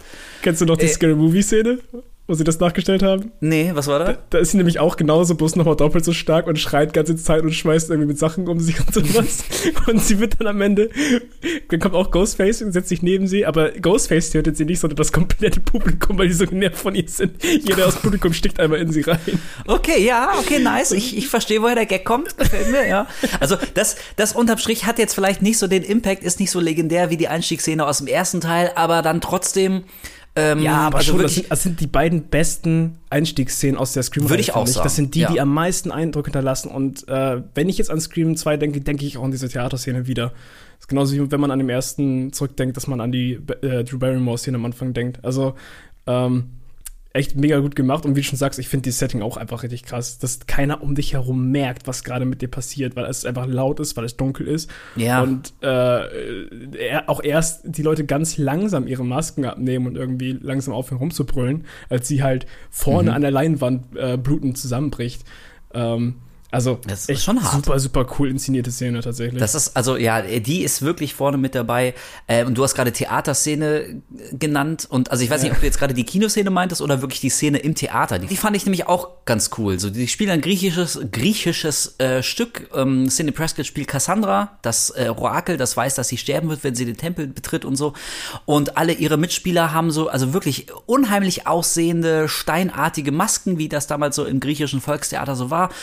Ähm, und die Inszenierung ist wirklich sehr intensiv und der Soundtrack wird sehr laut und sie kriegt so eine Panikattacke ähm, und ist natürlich ein kleines Foreshadowing auf das tatsächliche Finale, was ja dann wirklich auch auf der Theaterbühne äh, spielt mit Timothy Oliphant und und äh, Laurie Metcalf. Aber ich finde es, ich finde es eine kleine, äh, aber sehr starke Sequenz, nur ein paar Minuten, aber er kommt echt geil rüber. So, ähm, also fand ich schon immer das Highlight. Und ich glaube, was mir als drittes noch sehr gut gefallen hat schon immer, war die Szene in dem Auto. Ähm, also das, Mhm. dass dass äh, Sydney und ihre Freundin zusammen mit Ghostface in einem Auto eingesperrt sind. Ghostface Ja. ist bewusstlos oder vielleicht stellt er sich auch nur so. Und sie sind hin und her gerissen oder zumindest Sydney weiß nicht. Also äh, sie will natürlich aus dem Auto raus, um zu fliehen, aber gleichzeitig irgendwie möchte sie wissen, wer unter der Maske ist und streckt so die Hand aus und er ist bewusstlos und du denkst, oh nein, Alter, der tut doch nur so, der messert dich gleich weg und so. Also die Szene auf engstem Raum mit deinem eigenen Killer eingesperrt zu sein, ähm, finde ich, finde ich eine, eine unheimliche Vorstellung wieder und auch sehr cool und sehr spannend und sehr intensiv inszeniert und ist auf jeden Fall, würde ich sagen, Highlight des zweiten Teils. Und ein überraschend harter Kill, wo die, wo die Rohr, diese, diese Ja. Stange durch den Kopf von dem Polizisten knallt. Ja. Das ist, sieht auch richtig mies aus. Das ist so eine richtig üble Gewaltspitze, wo man sich sagt, uh, eieiei, das, äh, da halten sie gerade drauf. Krass. Ähm, Ja, ja man, man, wie du schon sagst, man hält auf jeden Fall die Luft an, wenn sie da über ihn klettern muss, weil die Tür auf der anderen Seite klemmt. Und sie will ihn halt natürlich nicht wach machen. Also äh, richtig, richtig gut. Und was ich ganz geil finde, ist, ich war mir nicht mehr ganz sicher, ob ihre Freundin nicht dann angegriffen wird, als sie auch rübersteigt. Weil in jedem anderen Film wäre das doch, glaube ich, so. Sie geht rüber und dann sagt sie so, oh, komm nach. Und bei dem zweiten, bei der zweiten Person läuft das nicht so gut, weißt du? Ja, stimmt. Und ich hatte das nicht mehr in Erinnerung, dass sie wirklich auch rauskommt. Weißt du? Stimmt, oh, stimmt, stimmt, Okay, ja. Mhm. krass, das äh, habe ich gerade nicht erwartet. Von Ja, wegen Subvert hätte- your expectations, ne? Ja, Ähm. ey, ich meine, und, und das macht der Film tatsächlich irgendwie auch ähm, relativ kunstvoll. Also zum einen, es gibt den, den schockierenden Tod von Randy, ähm, Mhm. was, was man auch nicht unbedingt erwartet hat, weil das irgendwie auch so ein kleiner Fanliebling war und er ist so der, Ja. der Smartass und jetzt ist er, ähm, ist er so im Filmkurs und so und kann er sein ganzes Nerdwissen so abladen und sowas. Und in der Szene sagt ja eine andere Figur, ey, ich bin gleich wieder da und geht so. Und dass dann aber nicht diese andere Figur stirbt, sondern Randy. Das fand ich schon, also das war echt überraschend, habe ich nicht kommen sehen. Ähm, fand ich cool. Also um die Figur war es natürlich echt schade, weil ich finde, Jamie Kennedy ist jetzt vielleicht auch nicht der beste Schauspieler der Welt. Son of Mask und so. Aber äh, also Randy hat er gut gespielt, so auf jeden Fall kann man kann man Ja. nichts sagen. Und deswegen fand ich das tatsächlich äh, schade. Und ähm, ein kleines Detail, aber ich habe es beim ersten Mal geliebt und ich lieb's immer noch, dass irgendwann der Kameramann von Gail Weathers sagt, nee, ey, fuck this shit, I'm out, ich habe keinen Bock, hier Ja, um mich Mann. rum sterben alle und, er, weißt und ich bin auch noch der schwarze Junge hier, das heißt, ich bin, mein Arsch ist Toast, äh, äh, ich hau ab. Und er geht wirklich und kommt bis zum Schluss nicht wieder. Das ist voll geil, er überlebt, weil er einfach der, der Erste ist, der so clever ist zu sagen, nein, ich bin noch nicht bekloppt, macht euren Scheiß alleine, ich bin raus hier, Leute. Und, ähm, und schafft's ja dann auch durch den Film. Also das fand ich immer, das fand Ja. ich damals schon geil und ich find's immer noch geil, dass sie diesen Gag durchziehen. So, nee, uh -uh, und er haut einfach ab. Weil auch im. Prinzip das ausspricht, was man als Zuschauer denkt. Weil man denkt so zurück an den ersten Teil, oh, Kameramann von ihr, schwierig. Mhm. Und dann kommt er halt an und von Anfang an denkt er auch so, oh, nee, ähm, nope, I'm out of here. Ja, genau. Als Zuschauer denkt man sich so, ha, das ist eine Aktion, die kann man tatsächlich nachvollziehen. Total, yes. Das ist eine nachvollziehbare Aktion, definitiv. Und ähm, das ist mir jetzt ähm, bei diesem Gucken ähm, das erstmal so richtig aufgefallen. Es ist natürlich auch ein ganz wunderbares kleines Bonbon, wie viele bekannte Gesichter so gerade aus dem Genre, aber nicht nur aus dem Horrorgenre ähm, da auftauchen. Also Ja. wir sehen ja zum Beispiel in der ersten Szene, als alle im Kino sich den Film Stab angucken, der ja quasi die äh, Geschehnisse, Geschehnisse aus Scream nochmal rekapituliert, da wird äh, diesmal Casey Becker nicht von Drew Barrymore gespielt, sondern von Heather Graham. Sowas finde ich schön. Ähm, wir sehen Rebecca Gayhart ähm, da rumrennen als eine der, der Studentinnen und die war, Achtung, noch ein krasser Spoiler jetzt für ähm, Urban Legends. äh, sie war da ja der Killer tatsächlich, die auch am Ende überlebt hat, was einigermaßen äh, ungewöhnlich ist. Also das fand ich schön. Portia de Rossi ist ihre beste Freundin, die kennen die meisten wahrscheinlich aus Arrested Development. Ähm, ist auch immer, also sehe ich auch immer gern. Äh, Ja. Und äh, was mir besonders gut gefallen hat, ähm, der Schauspiellehrer von Sidney Prescott, der ist David Warner und den kennen wir alle zum Beispiel aus dem ersten Das Omen von, ich glaube, 77 oder so, da hat er diese berühmte äh, Kopfabszene, da wird ihm von einer Glasscheibe der Kopf abgetrennt und der Kopf wirbelt dann noch so in Zeitlupe mit acht Umschnitten und sowas. Und den irgendwie nochmal in so einer kleinen Rolle als Schauspiellehrer zu sehen, fand ich ziemlich cool. Ähm, ich finde auch sehr gut, dass sie den Gag aus dem ersten Teil aufgegriffen haben, als ähm, äh, Nev Campbell sagt, ey, bei meinem Glück, wer mich spielt, das ist ein Tori Spelling. Und im zweiten Teil sieht man wirklich, dass, dass Tori Spelling jetzt Sidney Prescott spielt. Fand ich total geil. Ist ein richtig schöner, netter, kleiner Gag. Und ich habe ich hab keinen Bezug zu Tori Spelling. Weiß ich nicht, ist mir eigentlich relativ wurscht, die Frau. Ich bin ihrem Werk nicht vertraut. Ich weiß, dass sie in Beverly Hills 90210 mitgespielt hat und die Tochter von Aaron Spelling ist und deswegen alle ihre Rollen bekommen hat, weil er so ein fetter Produzent ist und so.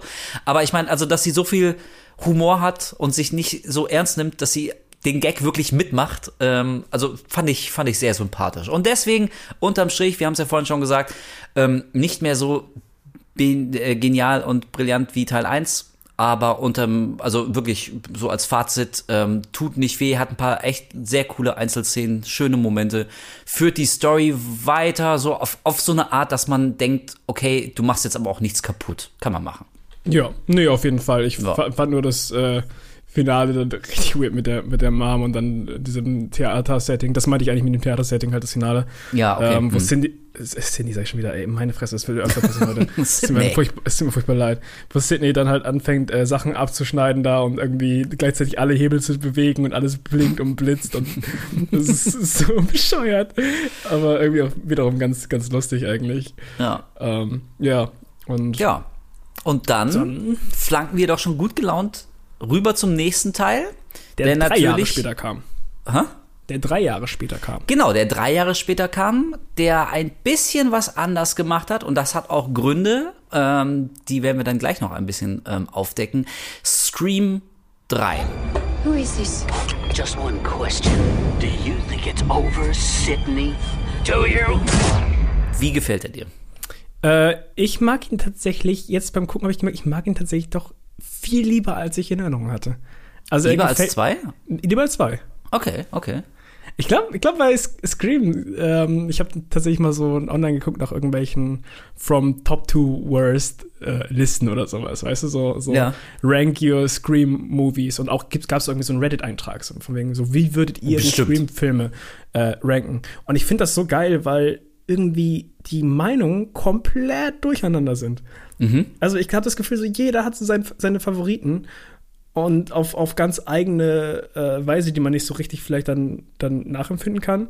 Und ähm, das fand ich irgendwie ganz interessant, weil manche hatten irgendwie zum Beispiel den dritten sogar auf den ersten Platz, manche hatten den dritten auf den letzten und so weiter und so fort. Ähm, Das finde ich irgendwie ganz cool. Aber zum Beispiel finde ich das Finale im dritten deutlich besser als beim zweiten, also deutlich, deutlich besser. Ähm, und ich mag irgendwie, ich mag irgendwie dieses Film-Casting-Setting. So. Ja, fand ich das irgendwie stimmt. Ziemlich, das ist ziemlich geil. cool. Auch dass das ganze Zeit Gary Weathers mit, mit ihrer, mit der Schauspielerin unterwegs ist, die halt sie spielt im Film. Finde ich irgendwie auch ganz witzig. Parker Posey. Ja. Ja, also ich muss auch sagen, ich finde drei doch echt schwächer als Teil zwei, aber das Setting, also das quasi, also diese, diese Metaebene jetzt mal wirklich so komplett radikal durchzuziehen, dass die Kills auf dem Set passieren eines Films, der Scream quasi nochmal nacherzählt, das finde ich schon super geil. Also man hätte vielleicht sogar fast ein bisschen mehr draus machen können. Ich fand die Ja. Szenen, in der äh, Courtney Cox mit ihrer Gegenspielerin, Schrägstrich mit ihrer Darstellerin, die ja offenbar auch so ein kleines Auge auf Dewey geworfen hat, zumindest wie wird das so angedeutet, deswegen ist Courtney Cox jetzt irgendwie auch äh, nicht so gut auf sie zu sprechen, aber dass die sich so mehr oder minder zusammenraufen und dann irgendwie so, so ein asskickendes Frauenteam werden. Also das fand ich tatsächlich schon ganz cool. Ich glaube, man hätte vielleicht ein bisschen mehr draus machen können. Ich habe jetzt gerade ähm, die Szene aus Shaun of the Dead vor Augen, wo sich Sean und seine Ex-Freundin begegnen und seine Ex-Freundin hat auch so eine Truppe, ähm, so im Schlepptau und die sehen aus wie eine 1 zu 1 Kopie von allen Leuten, die Sean dabei hat. Und dann hast du doch diese Szene, wo man die von der Seite sieht und, und beide, jeweils irgendwie äh, die, die, zueinander passenden Figuren treten so ins Bild und machen auch dasselbe und gehen auf die gleiche Art durchs Bild. So wie so eine 1 zu 1 Kopie von der einen Gruppe. Also vielleicht hätte man da noch ein bisschen mehr mit diesem Motiv spielen können, aber unterm Strich muss ich, muss ich auch sagen, also ich, ich fand das eine total reizvolle Idee, so diese, diese äh, Metaebene komplett auszukosten und vielleicht so nach zwei Teilen in Woodsboro. Vielleicht war so ein, ein Szenenwechsel nach Hollywood, ähm, also zumindest verständlich. Ja, klar, auf jeden Fall. Ich überlege gerade, ja. Aber okay, pass auf, dann kann ich jetzt sagen, also der Film ist etwas anders geworden, als er hätte werden sollen. Der ähm, wurde diesmal nämlich nicht von Kevin Williamson geschrieben. Ähm, der hat die Skripte zu Teil 1 und Teil 2 geschrieben. Der ist der Erfinder von, von Dawson's Creek, äh, Creek. Der hat auch Faculty später geschrieben und Cursed auch von Wes Craven und so. Und hat vor, ähm, vor einiger Zeit kam ein neuer Film von ihm raus, also zu dem er das Skript geschrieben hat, äh, Sick.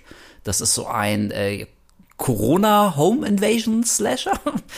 ähm, also auf jeden Fall, der, der war damals irgendwie echt richtig, richtig geil als Drehbuchschreiber unterwegs. Und ähm, zu dem Teil hat er eben nicht das Drehbuch geschrieben. Er hat nur quasi eine Outline, ähm, also ungefähr beschrieben, was er sich vorstellen könnte, was in Teil 3 passiert, weil er auch schon Ideen für 4 und 5 und 6 und so weiter hatte. Und deswegen hat er zumindest eine grobe Richtung angegeben, wie Teil 3 hätte ähm, werden können. Aber letztendlich ähm, wurde doch die ganze Story mehr oder minder ziemlich umgeworfen. Und der Grund, warum Teil 3 in Hollywood spielt, ist einfach nur, dass Courtney Cox wenig Zeit hatte, weil die Friends gedreht hat. Und die konnte also jetzt nicht die ganze Zeit irgendwie hin und her pendeln, sondern äh, sie sind dann quasi mit dem gesamten Produktionsteam einfach nach Hollywood gezogen ähm, und hatten da einfach Zugriff auf Courtney Cox, die es sonst wahrscheinlich zeitlich ähm, nicht nicht geschafft hätte. Und dadurch hat sich dann aber auch der Killer und auch das äh, Motiv des Killers hat sich verändert. Also Kevin Williamson hat im Interview, was ich mit ihm mir angeguckt habe, hat nicht gesagt, was er gemacht hätte im dritten Teil, aber es war nicht dieser seltsam aus dem Hut gezogene Halbbruder von Sydney. Ähm, Ja.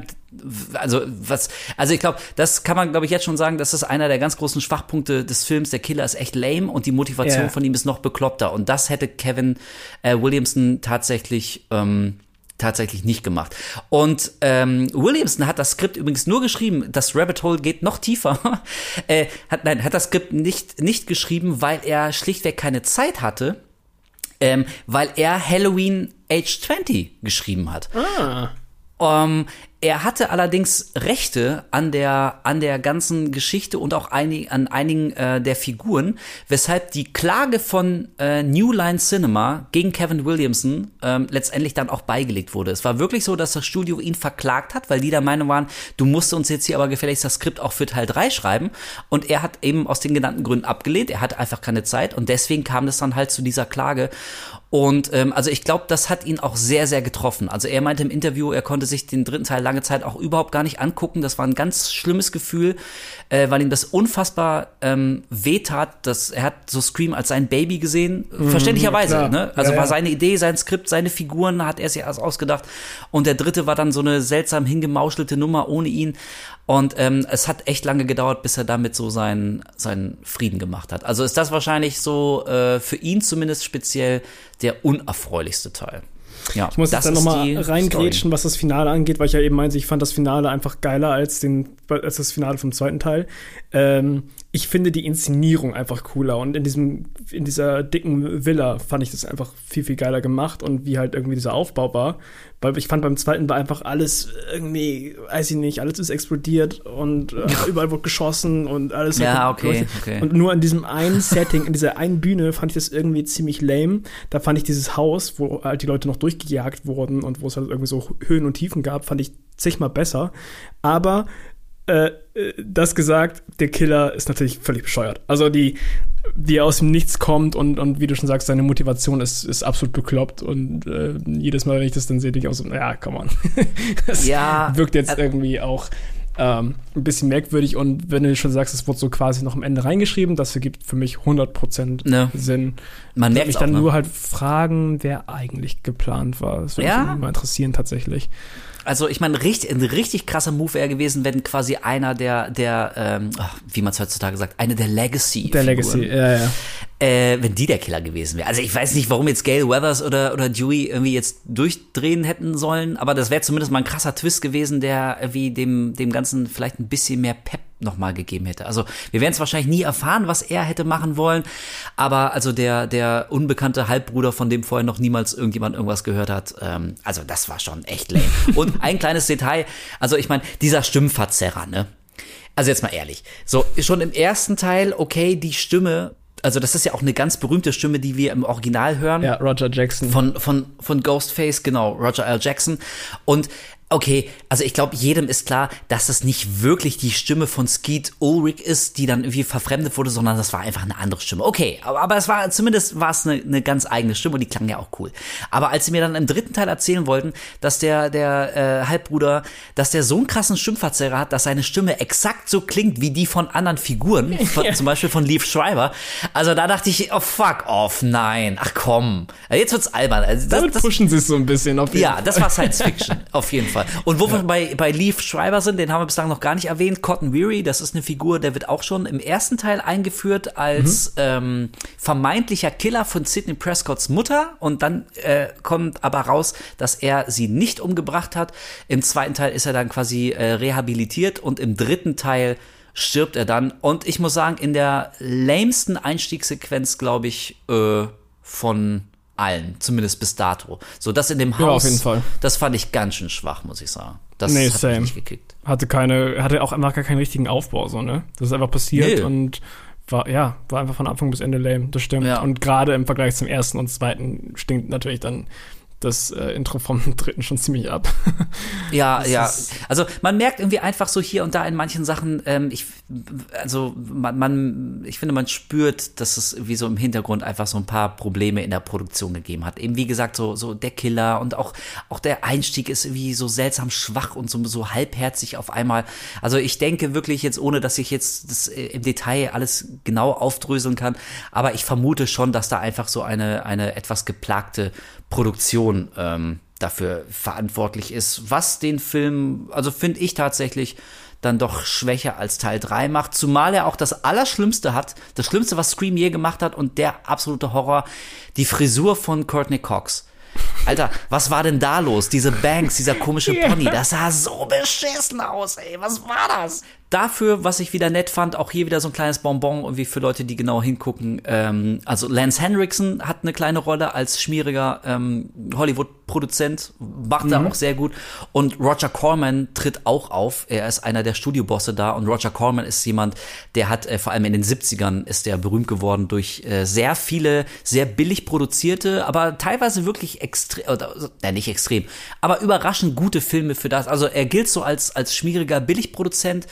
Ähm, hat aber tatsächlich echt ganz gute Sachen gemacht. Also wer, wer Interesse hat, so gerade so seine Edgar Allan Poe Sachen aus den 70ern, so mit Vincent Price, die Maske des Runden Todes und, und das Panel und so, ähm, da sind wirklich schöne Sachen dabei und äh, der war bis ins hohe Alter wirklich sehr aktiv und ist, glaube ich, auch ein extrem netter und, und entspannter und auch geschäftstüchtiger Mann.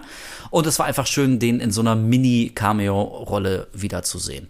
Ja, Scream 3. Also, pff, würde ich sagen, mh, für mich bislang, wir sind 1, 2, 3 in der Chronologie der schwächste, aber auch hier noch keine Katastrophe. Ja, nö, ich äh, weiß jetzt nicht, ob, es, ob ich den als schlechten bezeichnen würde. Ich habe sowieso bei der ganzen Scream-Reihe nicht jetzt unbedingt so krasse Abstände wie vielleicht von anderen Filmreihen, wo ich ganz Ja. klar sagen kann, dieser Teil ist mein Lieblingsteil, dieser Teil ist mein, mein Hassteil, in Anführungszeichen. Bei Scream geht das alles so ein bisschen ineinander über. Und ich muss auch ganz ehrlich sagen, ähm, ich hätte gar nicht diesen Podcast machen können, wenn ich noch, nicht nochmal alle Teile geguckt hätte. Und das, obwohl ich schon die Reihe schon so oft gesehen habe, weil einfach irgendwie für mich alles halt verschwimmt. So, das ist halt einfach für mich, äh, es ist immer ein ähnlicher Plot. Ja. Hier und da ändern sich dann die Killer am Ende, aber es ist schon Prinzip ja doch immer auf, auf eine gewisse Weise das Gleiche, ne? Ja, und jetzt, also spätestens jetzt, glaube ich, haben wir auch allmählich vielleicht so das große Kernproblem von Scream identifiziert, zumindest in meinen Augen. Ähm, also so bekloppt die Idee des Stiefbruders oder des Halbbruders auch war, ähm, aber trotzdem war es ja so gesehen schon mal eine Überraschung, dass es diesmal wirklich nur ein Killer war. Genau, das wollte ich nämlich auch sagen, ja. So, ne? Also, okay, immerhin. Ähm, und das Problem ist, dass Scream so clever und so überraschend und mutig und innovativ er am Anfang war, aber sich dann irgendwie mit jedem neuen Teil tatsächlich, also gefühlt, nur noch sehr, sehr wenig getraut hat, mal wirklich was Neues zu machen. Und ähm, wenn wir jetzt über Teil 4 reden, der kam ja lange, lange Zeit nach Teil 3, war ja auch leider Wes Cravens letzter Film. Da hat er sich noch einmal auf den Regiestuhl gesetzt. Local celebrity victim Sydney Prescott chose to return to her hometown. Sydney. Watch the preview of coming events. Und Teil 4 probiert ein bisschen ein paar neue Elemente einzufügen. Es gelingt ihm auch leidlich, aber von der ganzen Grundstruktur her, vom Aufbau und auch wieder vom Reveal mit den zwei Killern, haben wir im Prinzip dann jetzt zum im vierten Teil haben wir zum dritten Mal dieselbe Soße und Achtung Spoiler, das wird sich auch in Teil 5 wird sich das fortsetzen. Ja. Ähm, weshalb ich, also ich bin so ein ganz kleines bisschen, bisschen zwiegespalten zu Scream 4, weil ich glaube, also schon allein aufgrund der Tatsache, dass es der letzte Film von Wes Craven war und äh, wie auch ihm gewidmet ist und seinem Andenken und so und also äh, ich muss sagen, als er damals gestorben ist, das hat mich schon ähm, mitgemacht. Ich kann mich erinnern, bei Sexy Cripples haben wir sogar so ein kleines Video gemacht, so einen Nachruf auf Wes Craven, wo wir über ihn geredet haben. Also, ähm, das hat mich schon nicht unberührt gelassen und deswegen sehe ich den vielleicht ein bisschen rosa-roter, als er tatsächlich ist, weil, ähm, ja, was wirklich neu macht Scream 4 jetzt auch nicht unbedingt. Also, was er neu macht, ist, dass der Film anders aussieht. Also, der wurde auf jeden Fall anders okay. gefilmt, weil, ähm, das ist mir jetzt auch nochmal aufgefallen, eins bis drei haben schon einen Stil, der jetzt aber nicht besonders gut ist, sage ich mal. Also, das, das wurde ja auch später immer ein bisschen parodiert, dass die Szenen alle sehr überbelichtet sind, die Farben sind alle Ja, sehr flach. Also, okay, okay. es hat auf jeden Fall schon das hat auf jeden Fall seinen eigenen Touch so. Aber im vierten Teil fand ich das so strange, wenn du die alle nacheinander guckst, dass der komplett so, mir fällt gerade kein deutsches Wort auf ein, so bloomy ist. Weißt du? Alles ist so komisch wei- weich gewaschen. Genau, alles ist so komisch, hat so, einen- so einen leichten Weichwaschfilter drauf. Alles ist so ein bisschen, äh, alles glänzt so ein bisschen komisch. So ein bisschen, als, als, als hättest du noch so, wenn du morgens aufwachst, so Schlaf in den Augen und kannst noch nicht so richtig klar gucken. ähm, ganz, ganz komischer Stil. Und was mir aufgefallen ist, der vierte hat weniger Humor. Also es ist weniger goofy als die anderen Filme. Und die Kills sind meiner Meinung nach ein bisschen, also da hat es angefangen, dass sie ein bisschen härter wurden. Gefühlt. Die, äh, ja. Ein bisschen, ein bisschen düsterer war der auf jeden Fall als die anderen. Also, ich. das stimmt. Er hatte nicht mehr so viele Szenen, die so eindeutig albern waren. Also Ja. wie zum Beispiel, wie du in, im ersten Teil Idiot und so in der Videothek. Also das war ja, Ja, wirklich. oder dass, oder dass Ghostface wirklich über alles stolpert und gegen alles läuft. Ja. Das, das, das ist ja wirklich, das ist ja auch so, das ist so ein Running Gag, über den wir noch gar nicht geredet haben. Ey, Ghostface Ey. ist einfach der goofyste Alter. Killer aller Zeiten. So oft, wie der irgendwie über irgendwas stolpert. Ist aber auch ein scheiß Kostüm. Meine Fresse. Du siehst einfach nichts durch diese Scheißmaske. Du hast so eine Art Mantel, äh, wissen wir schon in, in, seit Incredibles, ist einfach dumm. Du bleibst überall hängen damit.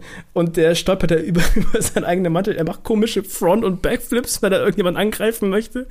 äh, rennt irgendwo gegen, stößt sich sein Fuß irgendwo und, und fällt auf die Schnauze. Also, äh, der dümmste, dümmste, auffälligste Killer manchmal.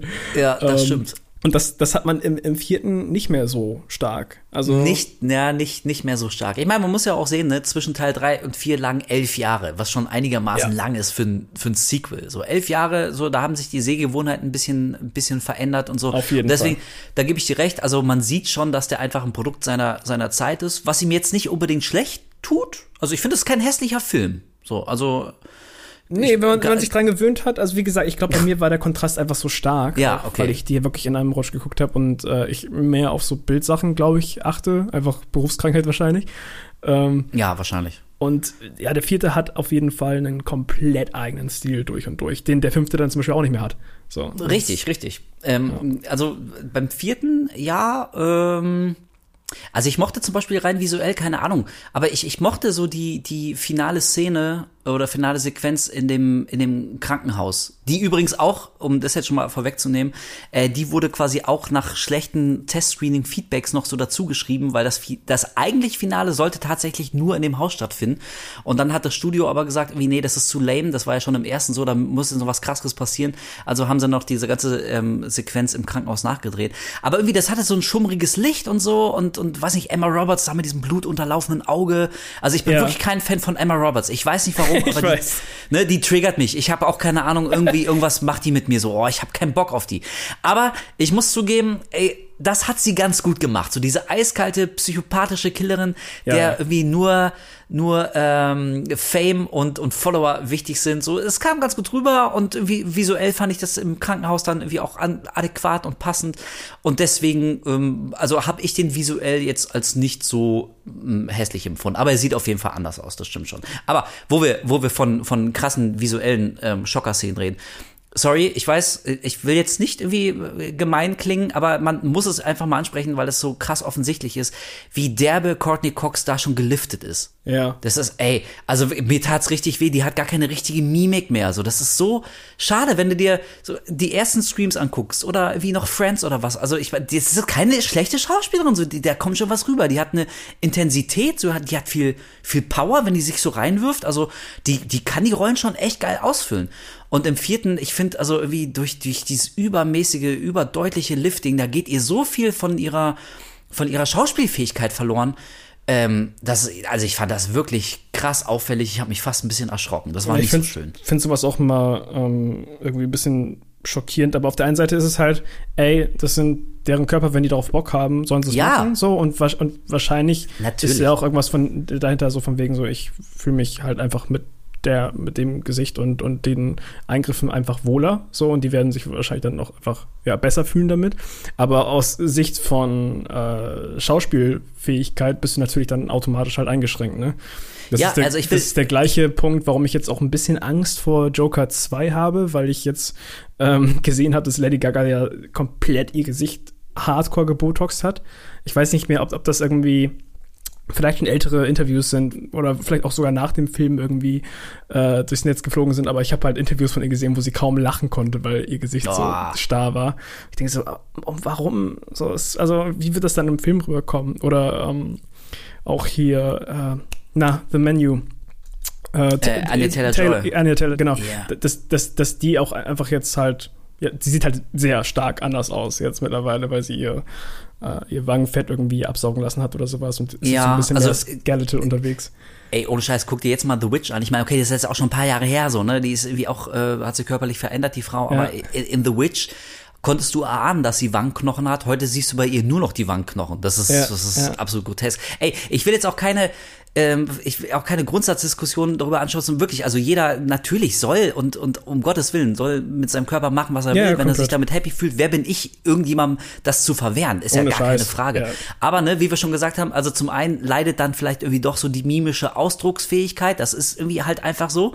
Und zum anderen, na, ich meine, also wie wir es gesagt haben, ne, da, da lagen irgendwie elf Jahre zwischen Teil 3 und Teil 4 und man freut sich, Gail Weathers wiederzusehen und, und tut es ja auch, aber man sieht halt eine deutliche Veränderung im Gesicht. So. Und also Ja. das ist irgendwie einfach so ein, ein also ich musste mich da jedes Mal aufs Neue dran gewöhnen, wenn ich Teil 4 sehe. Ist jetzt, also macht jetzt auch den Film nicht kaputt, ist jetzt keine Katastrophe, aber es ist doch einfach Es, es fällt ihm halt einfach auf, wenn man halt auch, Genau. wie gesagt, die Filme nacheinander guckt, ne? Also das, Ja. das ist einfach auch ähm, gesichtsemotionstechnisch da einfach dann irgendwie, dass sie ein bisschen eingeschränkt ist. Aber Ja. von wegen äh, Altern und sowas, ey, Nev Campbell, holy shit, diese Frau, die altert sehr gut. Also Ja, ey, auf jeden Fall. Also, ähm, und war auch damals tatsächlich, also äh, mit Scream 1 hatte ich einen ziemlichen Crush. Du, ich glaube, ey, das hatten alle und zwar äh, Jungs wie Mädchen, ehrlich. Also ich, Ohne ich, Scheiß. ich kenne auch, ich kenne auch äh, weibliche äh, Leute in meinem Umfeld, die gingen hart auf Nev Campbell ab. Also Meine Fresse, was eine schöne Frau. Ja. Na, na, na, ganz klar. Und ich meine, äh, also ich würde nicht von einem von einem Crush sprechen, aber wie auch zuckersüß finde ich auch immer Alison Brie. Und ich habe mich sehr gefreut, Alison Brie in Teil 4 zu sehen, so als Publizistin von von Sydney, die jetzt auch ein eigenes Buch geschrieben hat. Schöne Parallele zum Storystrang von Gail Weathers. Und ähm, hat irgendwie auch einen, also nicht wahnsinnig originellen Kill. Sie wird da in dem Parkdeck, in dem Parkhaus wird sie da irgendwie abgemessert. Ähm, aber, also zum einen so ein kleines Detail, aber ich finde, sie, sie spielt die eigentliche Todesszene auch echt ganz gut. So bei einigen kauft sie das halt überhaupt nicht ab, so, äh, wenn die röcheln und, ey, ich muss die ganze Zeit an diese Szene aus, ähm, hier, Dark Knight, äh, wie heißt der, der dritte nach Dark Knight? Dark Knight Rises? Returns? Da- Dark Knight Rises? Ja. Ja, äh, die Szene von Marion Cotillard in dem, in dem in dem Auto neben Batman, wie sie einfach so den Kopf zur Seite fallen lässt und die Augen zumacht. Äh, das sieht alter. Und das ist halt so eine gute Schauspielerin. Ja, so weißt du, und, und deswegen meine ich, und also einen Tod zu spielen ist vielleicht dann auch nicht so einfach, wie man es immer so glaubt. Und Alison Brie hat das super gemacht und ich mag vor allem die paar Minuten vorher, weil es wirklich so ein, so ein fieses Katz-und-Maus-Spiel in diesem Parkdeck ist. Also sie ist, Ja. sie ist auch echt clever, versucht sich äh, unter das Auto zu ducken und so und dann siehst du nur die Füße und also es ist echt, echt ähm, spannend inszeniert. Es äh, kommt, kommt cool rüber und generell ähm, ist das so eine kleine Szene, die ich ähm, sehr mag mit Alison Brie. Und ich mag auch irgendwie Hayden äh, Panettiere ganz gern in dem Film. Ich mag sie allgemein ganz gerne sehen. Kirby. Ja, ähm, also mir brach zum ersten Mal das Herz und das wird nicht besser jedes Mal, ähm, wenn ich sie mit diesen kurzen Haaren sehe. ich kenne sie halt irgendwie so aus Heroes mit den langen Haaren und so die Cheerleaderin und also ich an an diesen Kurzhaarschnitt muss ich mich gewöhnen. Ich muss aber auch sagen, Kirby ist auf jeden Fall eins der Highlights in diesem Film. Es Auf gibt jeden Fall. eine Szene ganz am Ende, wo die, wo die zusammen äh, auf dem Sofa sitzen und, und wie Film glotzen wollen und sie probiert diesen Typen da so ein bisschen anzumachen, einen der Killer, ironischerweise, wo sie noch sagt, so, es, jetzt wäre Zeit, einen Move zu machen und Ja. sowas. Und da kommt doch irgendwann dieser, dieser, dieser Horst da rein, dieser Jock Genau. Boyfriend da, so. Und, und sie weiß überhaupt nicht, was er will und irgendwann brüllt sie ihn so an und sagt irgendwie so, what do you want? Also, weißt du, irgendwie, also. Get out of my house! Ja, genau. ge- Und das kommt so geil rüber. Ich musste beim ersten Mal so lachen, weil das, also ich habe ihr das voll abgekauft in dem Moment. Die ist gerade richtig angepisst, weil die probiert, was mit ihrem Typen da zu starten. Ja. Und dann kommt dieser Horst und checkt überhaupt nicht, dass er mega am Stören ist. So, Alter, was willst du hier? Hau ab. Das, richtig gut. Also, ja, Kirby, ähm, und wir wissen ja, Achtung, Spoiler, I guess. Ey, ganz ehrlich, Aber- wir werden, wir spoilen alle Filme. Eigentlich brauchen wir das gar Nee, nicht. ich meine auch den nächsten, Teil 6. Ach so, Teil 6. Ja. Okay, ähm, Die Erwartung. Äh, Nee, aber wie sage ich so, dass es äh, technisch gesehen kein Spoiler ist, aber das, was ich sage, das spoilt sowieso, wenn man eins und eins zusammenzählt, aber ähm, wir haben ja nicht gesehen, wie sie stirbt. Punkt, Punkt, Punkt. Warte mal. Ah, Ach, ach stimmt, sie ist ja für den sechsten wieder dabei, ne? Ja, die kommt ja wieder. Wurde ja auch schon im fünften bestätigt, mit so einem winzig kleinen Zeitungsausschnitt, den du für eine Nanosekunde siehst. Ey, und da muss ich sagen, also das, das finde ich fast schon wieder ein bisschen schade, weil, ähm, also das ist, Ihr Tod ist halt richtig gut. Ja, Also in, in, in dem, der vermeintliche Tod ist halt im, im vierten Teil mega gut, finde ich. der ist gut und ich finde es, ach, das ist so, also es gibt Fanservice und es gibt Fanservice. Es gibt Fanservice so, der, der tut dann der Geschichte auch gut und der ist wirklich ein Service für die Fans und, und man freut sich und denkt so, ah, geil, danke Film, so deswegen bin ich, bin ich Fan von dir. Aber es gibt auch Fanservice, der ist meiner Meinung nach, geht der total irgendwie am Punkt vorbei, nämlich so gefühlt den Leuten das zu geben, was sie glauben, was sie wollen, nämlich dass Kirby, die muss jetzt wiederkommen. Weil Ja. irgendwie, die wurde dann so ein kleiner Kultstar und alle haben die gefeiert und ey, Kirby, toughes Mädel, hat Filmwissen und so. Ist ja auch cool, ist eine coole Figur. Aber, also weißt du, wenn es jetzt nur noch darum geht, welche, welche Figuren in einem Horrorfilm gut ankommen, so weißt du, dann geht's bald aber um überhaupt gar nichts mehr. So, dann wird jetzt bald keiner mehr sterben, weil sobald er irgendwie drei Subreddits hat von irgendwelchen Hardcore-Fans, dann ist der irgendwie quasi, ist der safe für alle Zeit. Und ich finde, das, das, das macht diese ganze, also alles, worum es geht, die ganze Dramatik und die Thrills ins, in so einem Film wie Scream, ähm, wird dadurch völlig entwertet, wenn wie für Teil 6 du einfach eine Figur wiederholen kannst, weil technisch haben wir ja nicht gesehen, wie sie stirbt. Ja, okay, aber das, also so gesehen, wie, äh, hätte auch Jenny McCarthy aus dem dritten Teil wiederkommen können, weil ich habe nur gesehen, wie sie wie mit dem Messer im Rücken zusammensackt, aber ich habe nicht gesehen, wie jemand sagt, oh, diese Person ist gestorben. also ja. äh, äh, manchmal muss es doch wohl reichen, wenn ein Film mir das überdeutlich impliziert, ohne dass es mir äh, irgendein Dulli direkt in die Kamera sagt. So, und deswegen bin ich überhaupt kein Fan davon, dass Kirby jetzt wiederkommt. Aber ich meine, ey, sind wir mal realistisch, die hat einen Auftritt von 10 Minuten, dann stirbt die sowieso und deswegen wird es gar nicht so schlimm sein. Aber äh, ich gebe dir recht, Kirby, Kirby ist auf jeden Fall ein Highlight in Teil 4. Ja, auf jeden Fall. Und wie gesagt, ich finde halt einfach die Szene mit ihr cool, wo dann revealed wird, dass der ähm, Nerd, mit dem sie quasi da was anfangen wollte, dass er einer der beiden Killer ist, weil sie dieses Horrorfilm-Quiz am Telefon halt komplett nailed. Also sie beantwortet halt jede Frage, weil sie einfach ähm, ja so ein richtiger Horrorfilm-Geek ist. Und äh, wie sie dann einfach äh, ihm quasi die, die Möglichkeit nimmt, irgendwelche verdammten Fragen zu stellen, indem sie einfach alle Filme, die sie kennen, so gefühlt aufsagt und Ja, einfach genau. runterrattert. Fantastisch lang. Name the remake of the groundbreaking horror movie in which the villain. Halloween, uh, Texas Chainsaw, Dawn of the Dead, The Hills Have Eyes, Amityville Horror, uh, Last House on the Left, Friday the 13th, A Nightmare on Elm Street, My Bloody Valentine, When a Stranger Calls, Prom Night, Black Christmas, House of Wax, The Fog, uh, Piranha. It's one of those, right? Right? I was fucking right. Ja, genau, die, die, die, die, Frage, die, die Frage ist wie, ähm, in welchem Remake eines bekannten Orwells, und er stellt noch nicht mal die Frage zu Ende Ja. am Telefon und sie, sie rattert einfach ein Remake am anderen, bam, bam, bam, bam, bam, bam, bam. Das war richtig gut, ja. Ja, richtig, richtig schön. Und dann auch der, der Angriff dann von, von dem Typen äh, gegen sie ist dann halt auch dann irgendwie doch sehr überraschend, finde ich. Also das ist co- cool gemacht. Ja, das stimmt. Weil bis zu dem Zeitpunkt verdächtigst du ihn, also ich habe das nicht wirklich gemacht, weil wir, der, der war so soft und irgendwie, und ich dachte, er wird so der nächste Randy. Ähm, also so gesehen macht Scream 4 dann ja doch einiges ganz gut, nämlich, ähm, also die Überraschung zumindest für mich, ähm, ist die echt geglückt, fand ich, fand ich ganz schön. Naja, und also diese ganze Motivation der beiden Killer, Emma Roberts und hier, ähm, ich will Macaulay Culkin, ist es nicht, nein, äh, wie heißt der andere? Aber sein Bruder. Und im ersten Teil war ja die Motivation der, der Killer, also zum einen ähm, ist ja Billy so ein bisschen durchgedreht, weil ähm, sein Vater was mit Sidneys Mutter hatte, woraufhin die Mutter von Billy die Familie verlassen hat und so.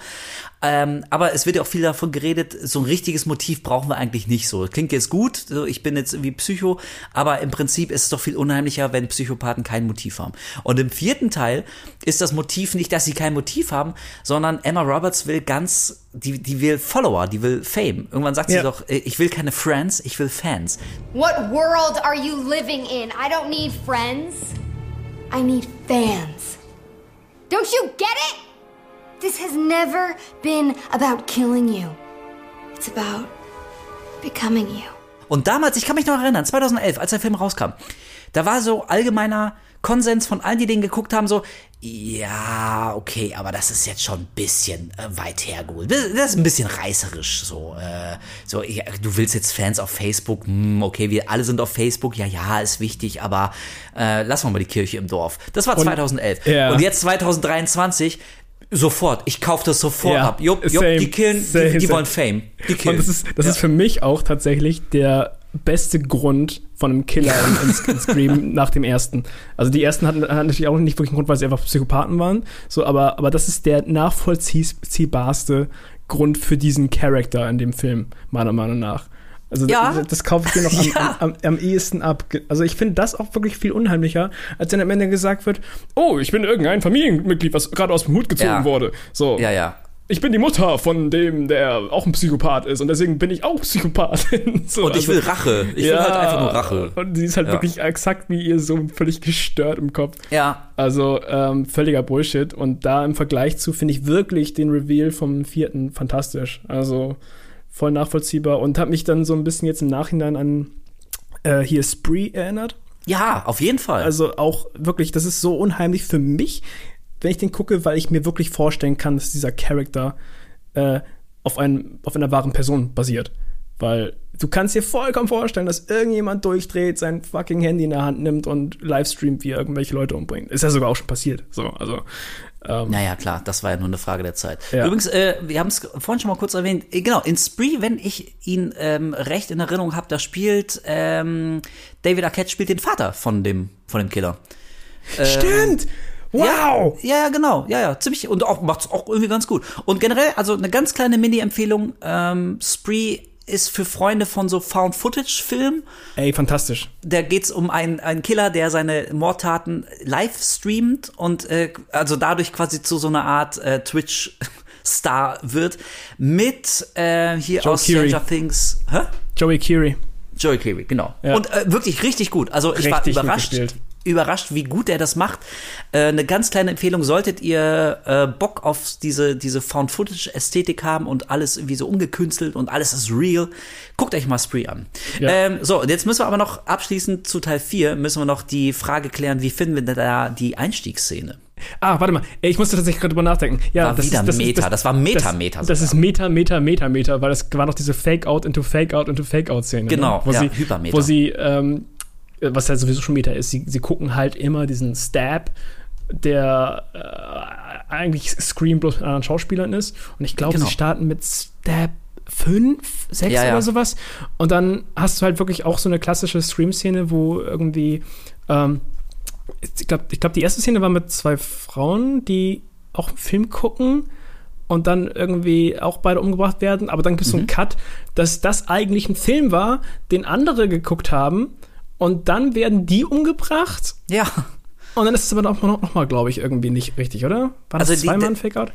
Die, die zweite Paarung, die umgebracht wird, äh, wo- also die zweite Paarung, in der irgendwie eine von den beiden Mädels umgebracht wird, das waren Anna Paquin und ähm, Kristen Bell, was Ja. auch schon auch schon sehr schön ist. Und ähm, ich mochte sehr tatsächlich den den Satz, weil ähm, Kristen Bell dann Anna Paquin irgendwann volle Kanne das Messer so äh, wirklich völlig unvermutet, die sitzen beide auf der Couch und reden und du denkst okay, hä? Shut up! zack. Ja, genau. Und sie sagt irgendwie, ähm, You talk too much, Ja. just watch the fucking movie. Und da dachte ich, yes, Mädel, du bist eine Frau nach meinem Geschmack. Ich liebe dich. Exakt so. Halt einfach die Fresse und guck den verdammten Film. Das hätten wir mal mit den, mit den Kids in Midsommar machen sollen im, im, im Ja, äh, ey, der Sneak. Preview. Ja, wir sprachen ja davon.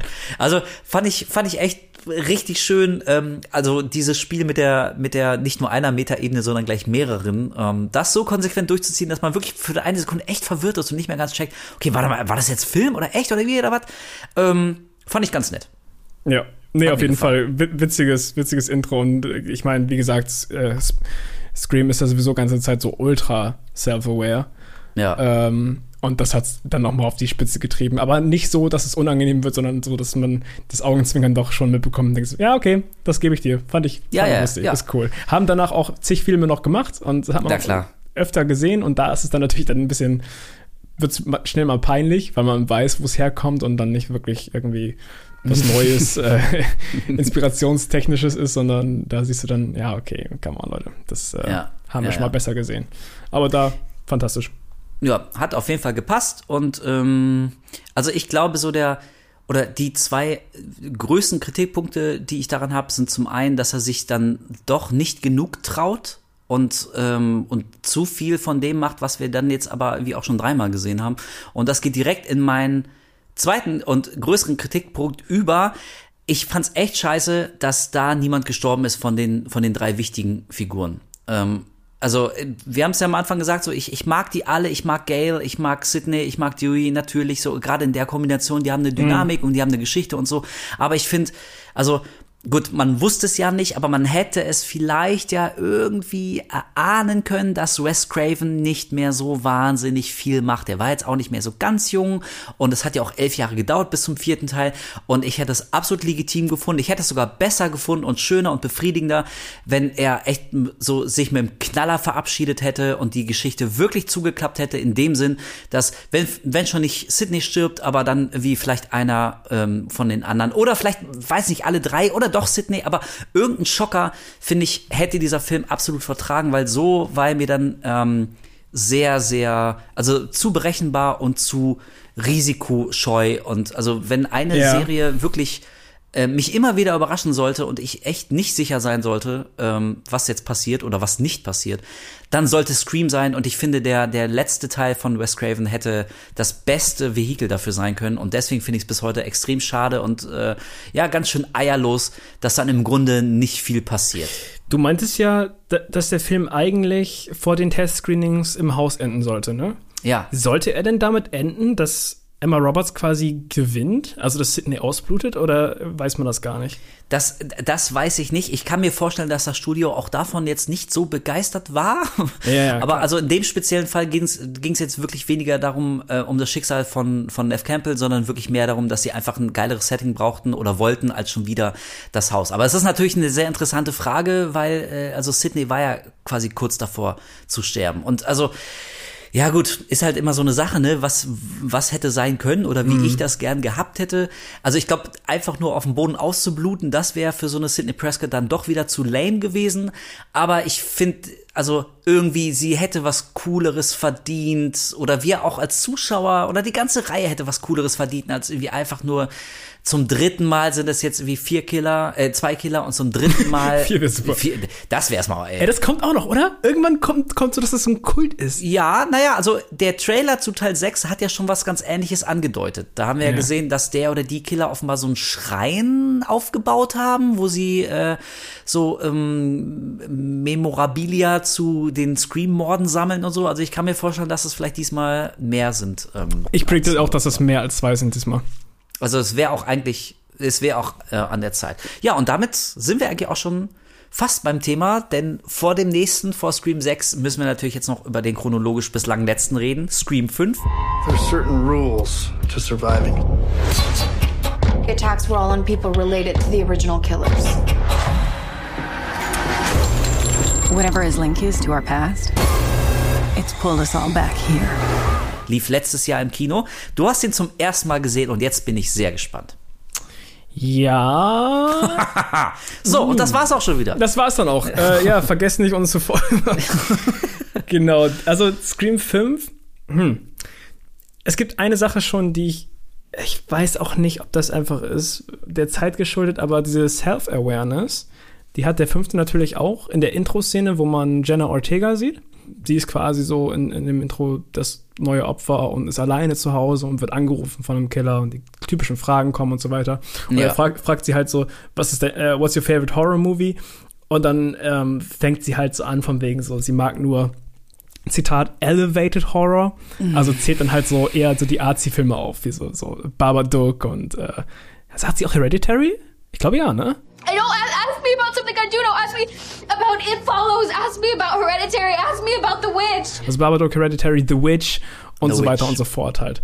Ähm, ja, ist so Augenzwinkern von wegen hier, wir gucken hier nur in Anführungszeichen dummen Slasher und es ist kein, kein äh, neuerer Arzi-Horrorfilm. Aber da wirkte das irgendwie so ein bisschen komisch für mich. Ich weiß nicht, ob dir das auch so ging. Ey, pass auf. Ich habe mir, ich habe mir zu jedem Teil habe ich mir Notizen gemacht. Ich habe hier Ja. gerade mein Handy neben dran und ähm, ich bin jetzt hier gerade bei fünf und die erste Zeile, die hier steht und ich ich musste nicht mehr schreiben, weil ich genau wusste, was das in mir auslöst. Die, was ich mir zuerst zu Teil 5 aufgeschrieben habe, ist folgende ähm, Notiz. Babadook, Meditation on Motherhood and Grief. Und der, darunter habe ich geschrieben, Scream ist wie ein Typ, der sich einen runterholt und sich dann selber noch Blumen schickt. weil, ich, weil ich finde, das trifft es, das trifft es echt gut. What's your favorite scary movie? Uh, The Babadook. It's an amazing meditation on motherhood and grief. Isn't that a little fancy pants? Well, it's elevated horror.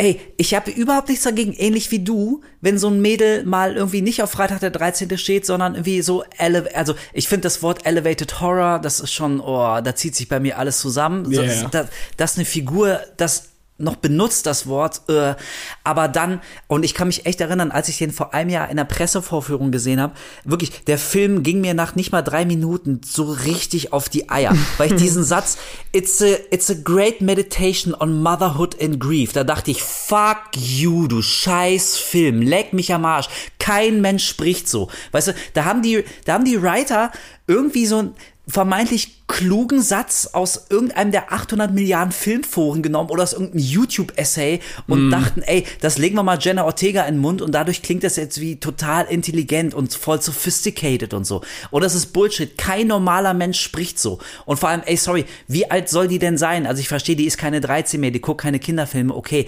Aber die ist jetzt auch noch keine Filmprofessorin von 38 Jahren, dass die so einen Satz so einem völlig Fremden sagt. It's a great meditation on motherhood and grief. Nein, anstatt zu sagen, ey, ich fand Babadook, der war fucking creepy, ich fand den unheimlich, der hatte eine, eine echt gute Story, der war geil gespielt. Das war ein unheimliches Kind, wie der Babadook da an der Decke rumkrabbelt, hat mich voll erwischt. Am Ende, das, das, das Ende hat mich total mitgenommen, ich habe voll drüber nachgedacht. Okay, hätte ich alles geschluckt, aber allein Ja. diese Formulierung, it's a meditation on motherhood and grief, fuck you.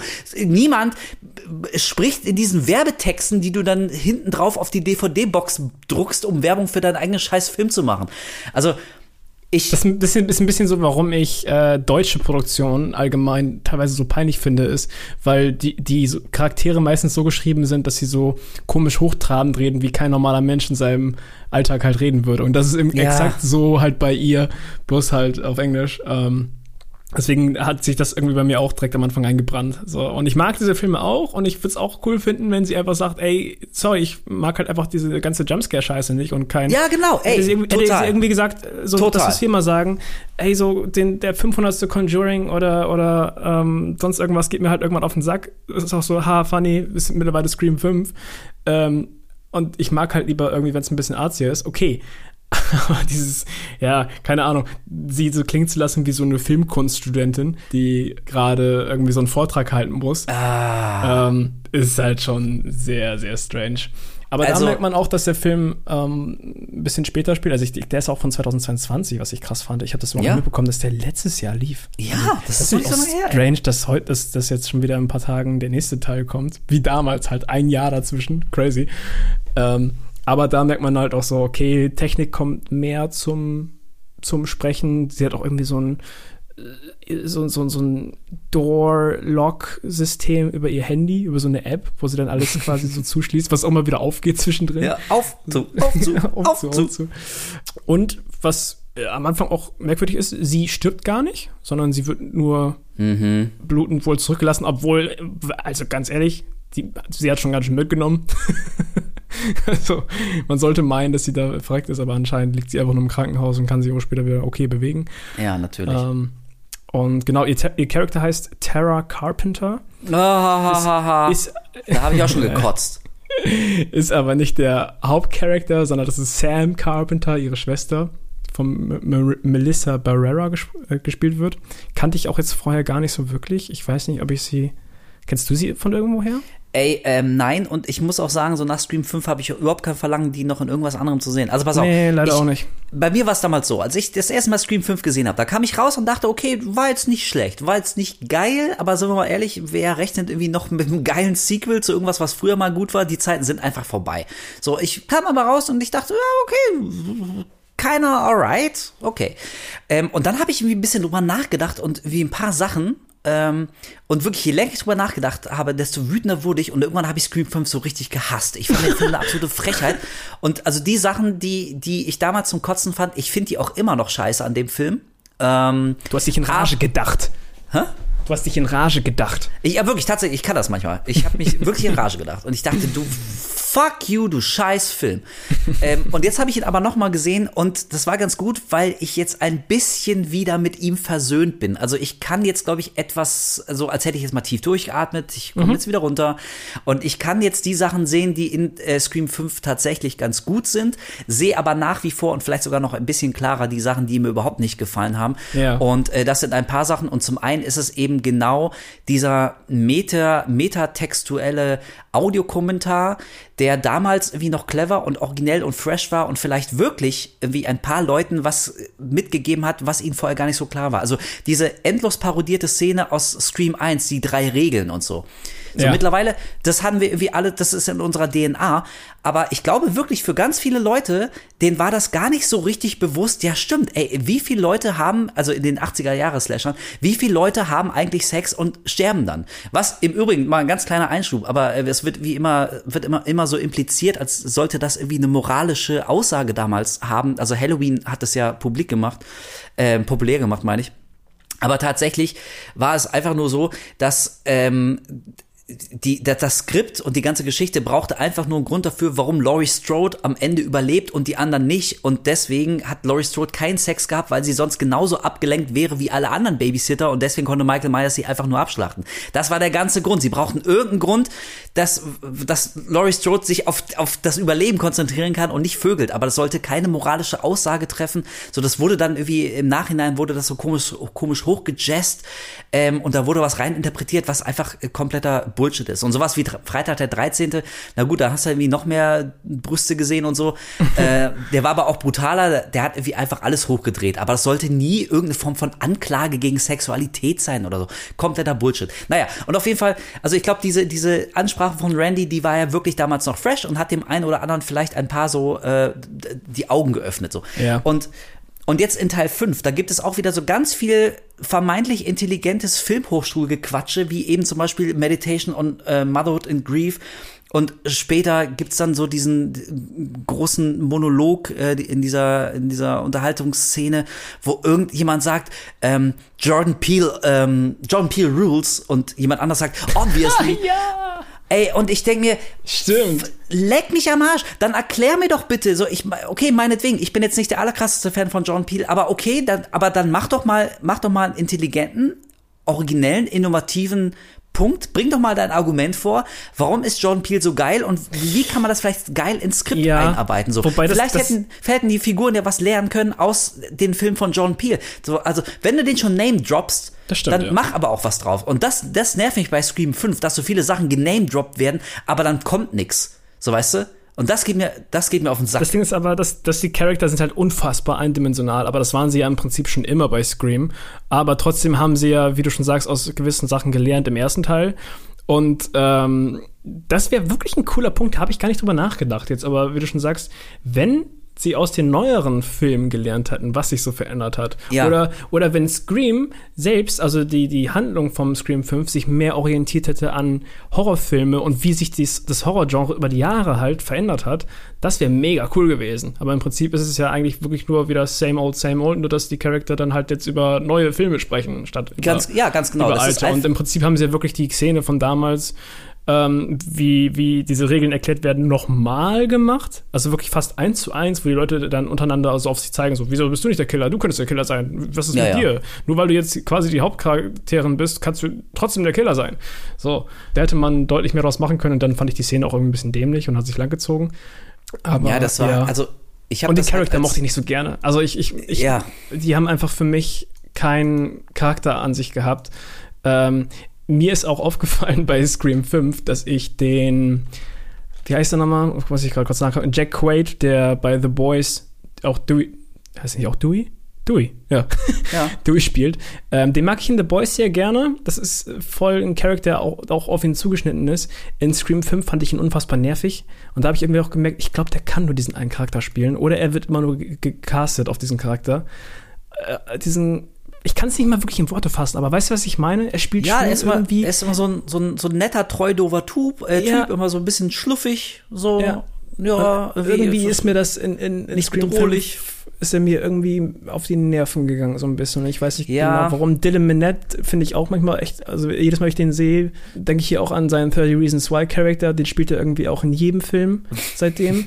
Also, die, weiß ich nicht, die Charaktere sind mir alle ein bisschen auf den Sack gegangen. Witzigerweise, Karl Gellner spielt da auch mit. Den haben wir Ja. jetzt auch, letztens erst wieder Nach Smile. Smile gesehen. Hattest du die noch in Erinnerung, dass er bei Scream 5 Na, auch überhaupt war? nicht, nein.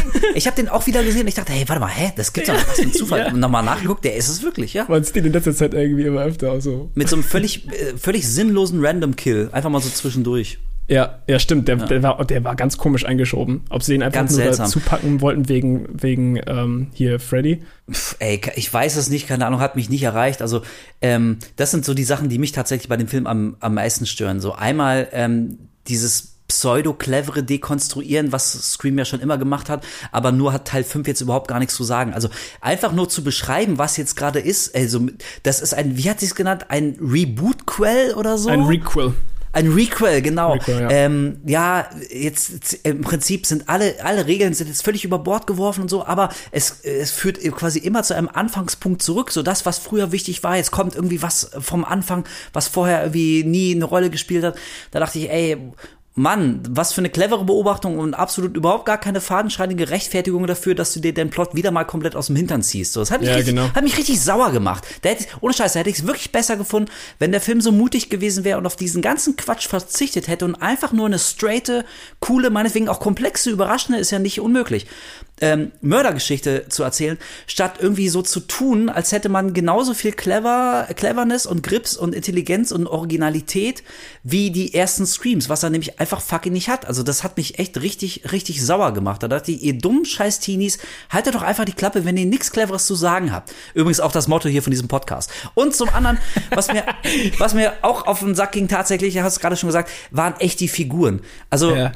Ey, ähm, ja, Ey, und sorry, ma- man sieht, man sieht ja auch, dass sie versuchen, dass Melissa Barrera den, die neue ähm, Sydney wird. Also das ist ja jetzt im Prinzip, ist es ja wirklich so. Das ist der Hauptcharakter, auch ein, ein Sex und sie soll ja irgendwie wahrscheinlich irgendwie die Fackel jetzt übernehmen, aber sehe ich einfach nicht. Sie hat einfach nicht Null. den Charakter. Ich finde sie uninteressant und sie, ja, sie hat jetzt irgendwie diesen Hintergrund, dass sie die Tochter von Billy Loomis ist aus dem ersten Teil und Ja, deswegen natürlich. auch irgendwie so ein bisschen so diese Psycho-Jeans hat in ihr drin, ähm, was man am Ende sieht. Kann man wahrscheinlich auch später noch was draus machen, vielleicht. Ähm, aber ja, das wirkt jetzt auch wieder so raufgeklatscht und wie gesagt, ich sehe jetzt nicht, dass sie ein interessanter Hauptcharakter ist, den ich jetzt über mehrere Filme verfolgen möchte, irgendwie. Ey, ich finde, also das ist natürlich irgendwie absolut subjektiv und und also ich da möchte ich auch nochmal drum bitten, falls man das falsch versteht, äh, die, die Rolle und wie sie sie spielt von der Person zu trennen. Ich habe überhaupt nichts gegen die, gegen die Schauspielerin an sich, wie auch. Ich kenne die ja gar nicht so. Ich bin Ja, noch ja, nicht nee. bescheuert. Aber ich finde zumindest so für die Rolle, die sie in diesem Film nun mal äh, bekommen hat, da kommt überhaupt nichts rüber. Ich finde die so langweilig, die ist so dröge. Also die ist für mich wirklich so, so ein schwarzes Charisma-Loch. Also wer, wer da der Meinung ist, die könnte ernsthaft die nächste Neff Campbell werden.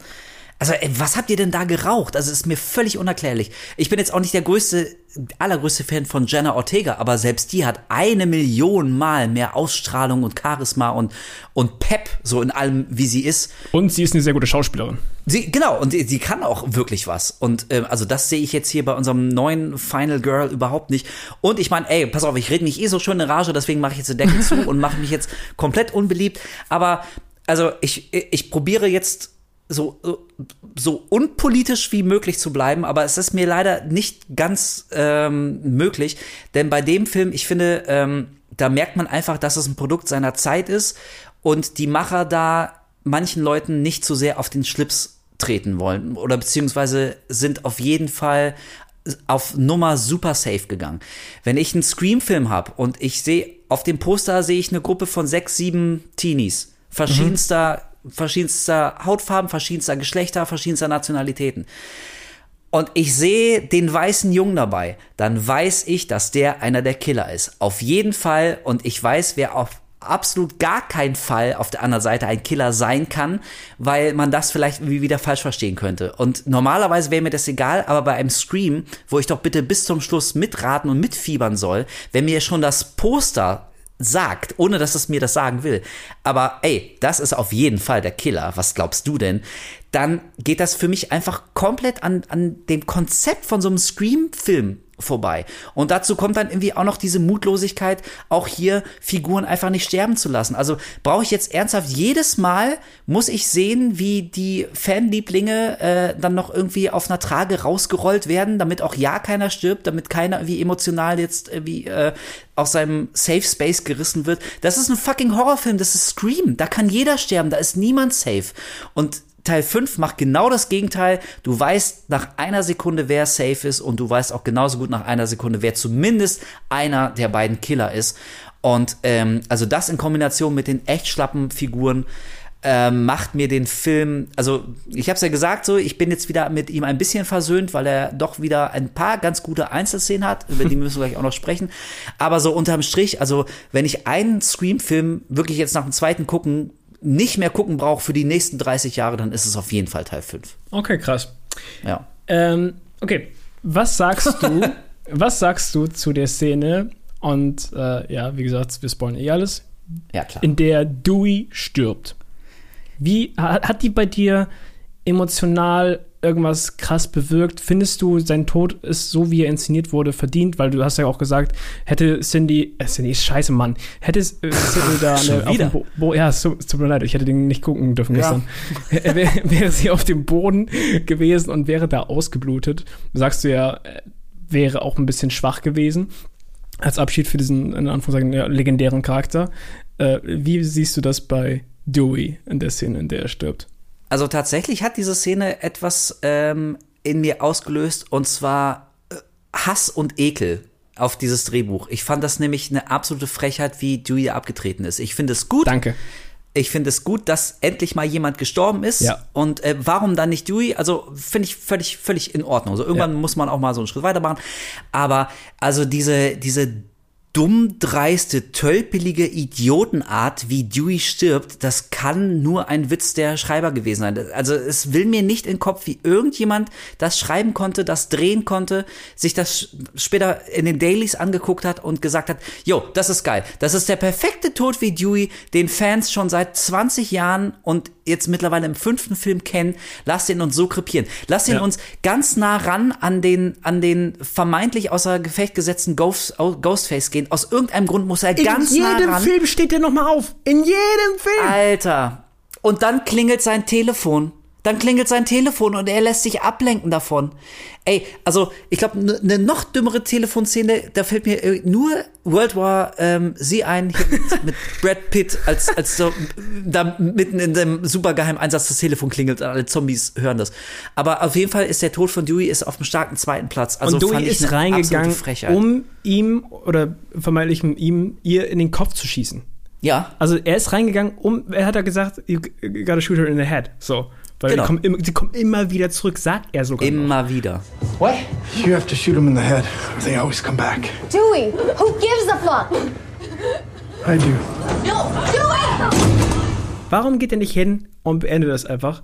Warum dieses, ja, wie du schon sagst, er geht nah ran, er lässt sich da abmurksen. Und ich finde auch, und das ist halt interessant, deswegen wollte ich dich fragen, wie du die Szene siehst, weil als ich den Film zu Ende geguckt habe, bin ich direkt als erstes auf YouTube gegangen, habe nach äh, Scream 5 Dewey Death Scene gesucht und wollte halt gucken, wie die Leute in den Kommentaren reagieren. Mhm. Bei solchen Todesszenen finde ich das immer mega interessant. Das ist für mich wie bei Reddit, also ich scroll einfach so ähm, wie bei so einem Forum durch und gucke einfach so, was die Ja, ja, klar, generelle Reaktion der Leute ist. Und ohne Scheiß, mach das gerne mal. Du wirst wahrscheinlich 99% positive Kommentare sehen. Wirklich? Alle fanden das unfassbar gut, voll verdient für den Charakter, was ein Ah. toller Abtritt. Und ich sehe das Zoomer. halt auch überhaupt nicht so. Ey, sorry, ich, Nee. ich habe in dieser Szene nichts gefühlt und das war nicht so traurig Null. für einen Charakter, den man so viele Jahre verfolgt hat.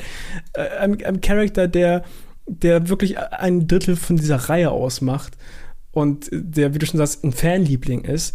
Ey, der hat so einen verdammt noch mal besseren Tod verdient als das. So, es war nicht episch, es war, klar, wie er da reingelaufen ist, war schon cool inszeniert und sowas, mit, mit dieser Zeitlupe und wie er da den Waffen nachlädt und so, aber alles, was danach kommt, sorry, nee, sehe ich nicht. Und äh, wie er da am Ende einfach nur von so einer Liege rausgekarrt wird und Gell so ein bisschen Emotionen zeigt.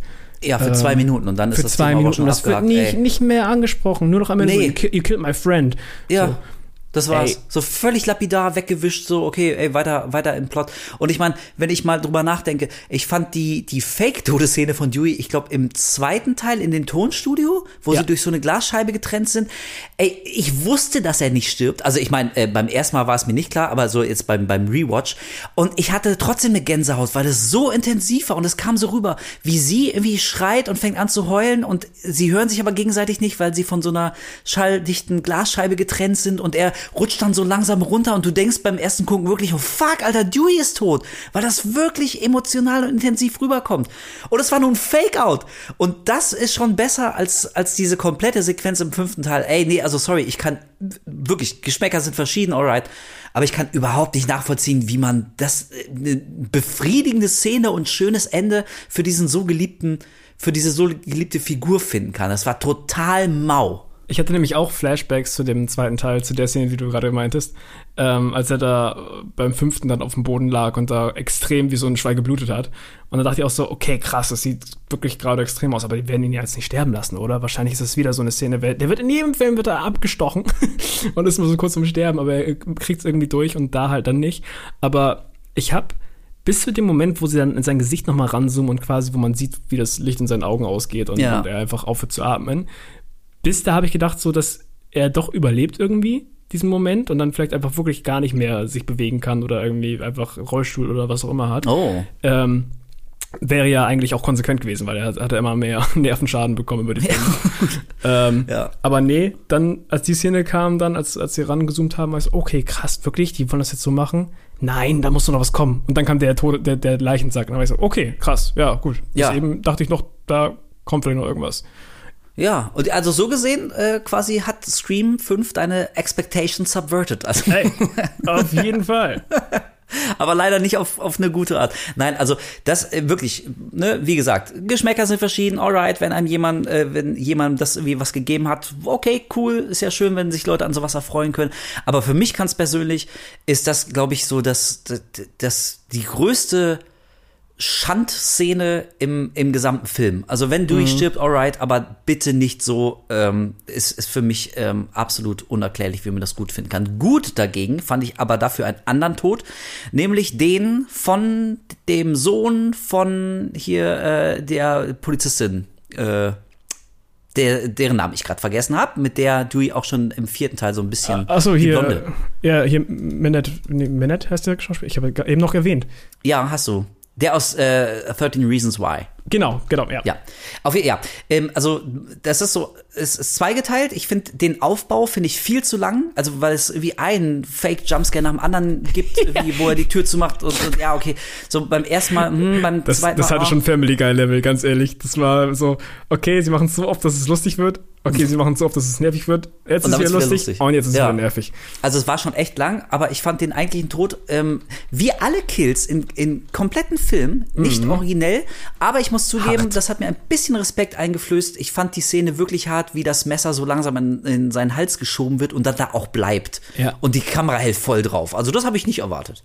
Nee, das ist auch das, was ich meine, was mit vier, Teil 4 für mich angefangen hat, dass die Kills härter Mhm. wurden gefühlt. Ja, weil die, ja, okay. waren, die waren ein bisschen visueller und beim fünften ist jetzt wirklich, würde ich sagen, die schmerzhaftesten Tode bis jetzt von allen. Also da merkt man schon, ja, das äh, tut ganz schön weh, wenn man aufguckt. Da, da fehlt halt auch irgendwie dieser Comedy-Aspekt dann einfach. Das ist jetzt wirklich Slasher, Slasher so. Ja, also das zumindest, das hat mich so ein bisschen versöhnt wieder, weil ich das einfach, also das fand ich dann wirklich mal mal mutig, weil es in Scream, ich meine, das war ja schon immer relativ derbe, war jetzt irgendwie äh, nix für die für die kleinsten, aber es war jetzt kein rein rassiger Splatterfilm. Es ging jetzt nicht um Gewalt oder um Sadismus, das war quasi Mittel zum Zweck, um so eine so eine Mordgeschichte da zu erzählen. Und dass man da jetzt irgendwie echt sieht, wie, wie so ein Messer in so einen Hals gesteckt wird und dann röchelt er wie noch eine halbe Minute vor sich hin, ähm, hat mich überrascht, aber positiv, muss ich sagen. Also das, ähm, das fand ich ja dann tatsächlich ganz gut. Ähm, wie findest du denn generell so diesen, diesen Story-Aspekt mit Billy Loomis Tochter? Mm, Ja, wie gesagt, ich finde jetzt so im Film, ich habe das Gefühl, man könnte deutlich mehr draus machen noch. Also ich könnte mir auch vorstellen, dass man da echt eine coole Storyline drumherum schreiben kann, weil ich fand tatsächlich das Ende, wo sie dann völlig durchdreht und äh, den Typen dann da zersticht. Also wirklich äh, äh, quasi so von wegen, die Killergene sind auch irgendwie in ihr. Ähm, die Szene fand ich eigentlich ganz cool, muss ich sagen. Die Frage ist halt, wie sie es weiterführen. Ob das irgendwie in Richtung geht, wo es peinlich wird oder, oder irgendwie unbedeutend. Keine Ahnung. Ich habe das Gefühl, man kann was draus machen. Ich weiß nicht, wie du das siehst. Ja. Ich finde es aber auch jetzt an sich ist es ein Storypunkt, der typisch Scream-mäßig einfach draufgeklatscht wurde, damit man irgendwie den Charakter-Arc hat. Ja, also ich bin generell jetzt nicht so der ganz große Freund davon, irgendwie in irgendeinem Teil 3, 4, 5, 6, 7 irgendeine vorher nicht bekannte Familiengeschichte rauszubuddeln. Und ich weiß, dass die Figuren in Scream 5 genau darüber sprechen. Das macht sie aber nicht besser. So, also nur, nur weil irgendjemand sagt, ja, irgendwie total bekloppt, wie dann irgendwelche Familienstories ans Tageslicht kommen, von denen vorher nie die Rede war. Ja, aber genau, exakt das ist es. Es ist bekloppt und es ist auch in Scream 5 bekloppt. Und ey, auch hier wieder so ähnlich wie mit, mit Kirby. Ähm, also das riecht für mich einfach so nach total, also nicht mal Fanservice, sondern nach Anbiederung bei den Fans, weil Skeet Ulrich ist dann so, ja, war wahrscheinlich seine berühmteste, berühmteste Rolle und bei den Fans total beliebt und oh, wie, wie es wäre, wenn Stu und, und Billy vielleicht irgendwie, äh, so, und jetzt hast du dann, hast du so einen, so einen Ableger von, von Billy ähm, finde ich aber nicht authentisch. Ich fand diesen De-Aging-Effekt fand ich auch total irritierend. Der sah aus wie eine Leiche. Ja, also ich verstehe schon, so technisch kannst du jetzt irgendwie auch nur so und so viel wie rausholen aus, aus so ein paar kurzen Einstellungen. Und ich meine, der Mann ist ja auch 30 Jahre gealtert, so wie wir alle. Ist fein, klar. Und vor allem ist er echt ich- gut gealtert. Also ja, Ja, das- auf- ich, glaub, glaube auch, absolut. die mussten nur einen De-Aging-Effekt draufklatschen, weil er in Wirklichkeit wahrscheinlich einen Bart hat und ich kann mir vorstellen, dass sie den entfernt haben digital. Vielleicht, keine Ahnung. Ähm, weil er trägt ja eigentlich, der trägt ja eigentlich seit Jahren nur noch einen Bart und hat auch bei Riverdale in seiner Rolle komplett ganze Zeit nur einen Bart. Also ich kann mir echt vorstellen, dass das so ein Superman-Ding ist, dass sie ihn den Bart wegretuschieren mussten und deswegen sein Gesicht so komisch soft aussah. Du, vielleicht, also ähm, das hat auf jeden Fall nur äh, mein Gefühl der Irritation noch verstärkt. Und Ja. ähm, ach, äh, ich weiß auch nicht, ich, auch das haben ja Horrorfilme schon gemacht. In Halloween ist das passiert. Also ist ja, und in auch Freitag der 13. wurde es auch angedeutet mit, ähm, mit Tommy und so, also dass er vielleicht der nächste Jason wird. Also, das ist jetzt auch keine so wahnsinnig neue, originelle Idee. Von daher sehe ich jetzt nicht unbedingt, was das der Geschichte jetzt tatsächlich bringt, außer dass man sagen kann, ey, wir haben äh, wie Skeet auch noch mal in den Film gequetscht. Also mh. und ey, äh, sorry, das ist nur ein kleines Detail, aber so wie oft Billy Loomis da erwähnt wird und Stu, glaube ich, nur einmal in so einem Nebensatz. So ganz am Ja. Anfang im Auto unterhalten sich die auch noch über, über die Morde damals in Woodsboro und dann heißt es so Billy Loomis and his friend. Das habe ich, ey, genau, das ist eine von meinen Notizen. Ich habe es gerade vor mir. Ich habe Billy Loomis and his friend, fuck you. Habe ich mir danach aufgeschrieben, weil ich, ich finde es so, so res, respektlos. So, das war nicht ein Billy Loomis and his friend, das waren Billy und Stu. Das waren die beiden Killer, völlig gleichberechtigt. Genau, er war So, genauso viel Killer wie, wie Billy. Ja, und jetzt wird hier nur vorbereitet, dass wir als Zuschauer schlucken müssen, so dass Billy Loomis jetzt nochmal wichtig wird, weil wie sie ist seine Tochter, haha, Ding Dong. Also, ähm, nee, bin ich, bin ich kein Fan von. Äh, Vielleicht machen die da noch was Cooles mit, aber ganz ehrlich, so wenn ich mir die Laufbahn der letzten Scream-Filme anguck, rechne ich damit wenig Coolem, deswegen ähm, bin ich kein Fan von diesem Storystrang. Ja, und was sagst du jetzt zu dem, was sagst du zu dem Finale an sich in diesem Haus, quasi dieser komplette Callback dann, wo sie in dem, in dem Haus in der Party wie im ersten Teil wieder landen? Ey, ja, das ist halt irgendwie das Problem. Zum einen wusste ich sowieso schon, wer mindestens einer der beiden Killer ist, von daher also keine Überraschung da. Und wie alles in Scream 5 ist das auch nicht originell. Also weder ist das Setting frisch und spannend, noch haben sie aus einem schon bekannten Setting noch irgendwie was rausgeholt. Also es sind ein paar Teenies sind im Haus. Pff, okay, das hast du jetzt in Teil 1 gehabt, du hast es in Teil 4 gehabt und jetzt hast du es in Teil 5 auch nochmal gehabt, ohne dass da irgendwie was zukommt. Und ey, klar, also das ist hier keine Dokumentation. Ich, wir schlucken alle ganz viel unrealistischen Scheiß, so Suspension of Disbelief, alles klar. So, ich bin, ich bin an Bord. Aber da wollen die mir erzählen, dass so ein, was, 50 Kilo schweres Mädel, was gefühlt 1,53 groß ist, ernsthaft einer von den beiden Scream-Killern ist, ähm, die einen Bodycount von 4, 5, 6, 7 Leuten hat. Ey, sorry, die wirkt so, wenn ich die einmal anhuste, dann hat die sich das Genick gebrochen wahrscheinlich, so Kopf weg. Ey, also, nee, sorry, ich kann es einfach, ich, so bei, bei Emma Roberts, okay, habe ich es irgendwie noch geschluckt, weil die, wie so, die, die wirkt so kalt, keine Ahnung, so irgendwie, das hat mich da nicht, nicht so gestört. Ähm, aber so bei, bei ähm, dem Mädel jetzt, was ja lustigerweise auch wie in Once Upon a Time in Hollywood schon wieder in Flammen aufgeht, also irgendwie, das, sie ist ja auch die eine von den von den Killerinnen in Ja. Once Upon a Time. Also irgendwie hat die, glaube ich, so ein Abo auf, vielleicht lässt sie sich das immer in einen Vertrag schreiben, wenn ich krepiere, okay, aber dann möchte ich so richtig schön in Flammen aufgehen. So, yeah, fuck yeah. Völlig cool. So, ähm, also habe ich, der, der Killer-Reveal, die ganze Sequenz, ähm, hat für mich einfach nicht funktioniert. Ich kaufe das dem Film einfach nicht ab. Und bei dir?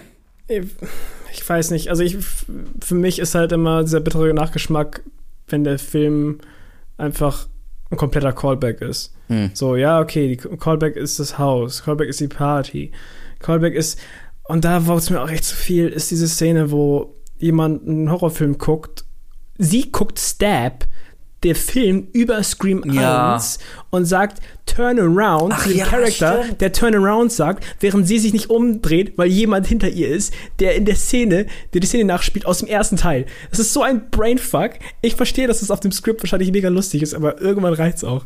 Also, come on. Ja. Wenn ein Film in einem Film geguckt wird, in einem Film, der einen Film spielt. So, shut up. Ja, und- also die Szene fand ich voll so, oh, da habe ich so hart die Augen gerollt. Ja, genau, weil und auch hier hätten sie daraus dann noch irgendwie einen geilen Gag gezogen. Dann hätte ich gesagt, okay, das war jetzt wirklich fucking clever. Also so viele Ebenen und dann Okay, noch ein bisschen haben sie es ja gemacht, weil sie am Ende war sie so, wait a second, dann hat sie sich ja umgedreht. Ja, pf, oh, hm, also lasse ich jetzt nicht so richtig als Ja. Gag durchgehen. Das war vielleicht ein Gagversuch, aber war auf jeden Fall für mich nicht so clever wie Jamie Kennedy, der Jamie Lee Curtis anbrüllt, brüll dich, äh, dreh dich um und Ja. hinter ihm ist der Killer. So, das war waren anderthalb Ebenen weniger, aber dadurch auch viel eleganter und viel schöner. Turn around! You can do it! Behind you! These are your rules, man! All that shit! Behind you! Turn around! Look Jamie. behind! Jamie! Oh, shit! Aber ich meine, okay, gut, da kann man dem Film zugutehalten. Sie haben zumindest was versucht, aber ich weiß, was du meinst mit den ewigen Callbacks. Also irgendwann ist dann auch mal gut. Ja, aber ich finde wieder die Intention von den beiden besser als manche andere Scream-Killer. Nicht, weil es irgendwie so ein Familienmitglied sonst irgendwas ist, sondern weil die einfach gestört sind halt. Aber glaube ich, da auch wieder ist exakt so wie im ersten Teil eigentlich. Ja. Macht, er, Im Prinzip macht der fünfte Teil leider nichts Eigenes. Nee, Und das genau. ist, glaube ich, das der größte Fehler von diesem Film, dass sie vergessen haben, zwischen diesen ganzen Callbacks und Tributen, den sie dem ersten zollen, einen eigenen Film zu machen. Ja. Und wenn das schon nicht, wenn einfach denen irgendwie nichts eingefallen ist, dann hätte ich mir doch wenigstens wirklich den, den Mut zu, zu noch mehr Regelbrüchen Mhm. ähm, gewünscht. Also so ein kleines Detail, aber weil ich es vorhin gesagt habe, dass es mich so aufregt, dass manche, also manche Figuren jetzt offenbar irgendwie ähm, nicht mehr sterben können, so um äh, da niemanden zu vergrätzen im Publikum. Ich habe darauf geachtet, einer von den von den beiden Zwillingen, das sind doch das sind doch Zwillinge, ne? Hier das Mädel und der Junge oder äh, Nee, zumindest nee. Geschwister. Nee, war das nicht so, dass die, dass sie einfach nur zugezogen ist und die in der Nachbarschaft miteinander geredet haben und dann irgendwie Parallelen zueinander gefunden haben? So habe ich es verstanden. Nee, ich dachte, es gibt doch.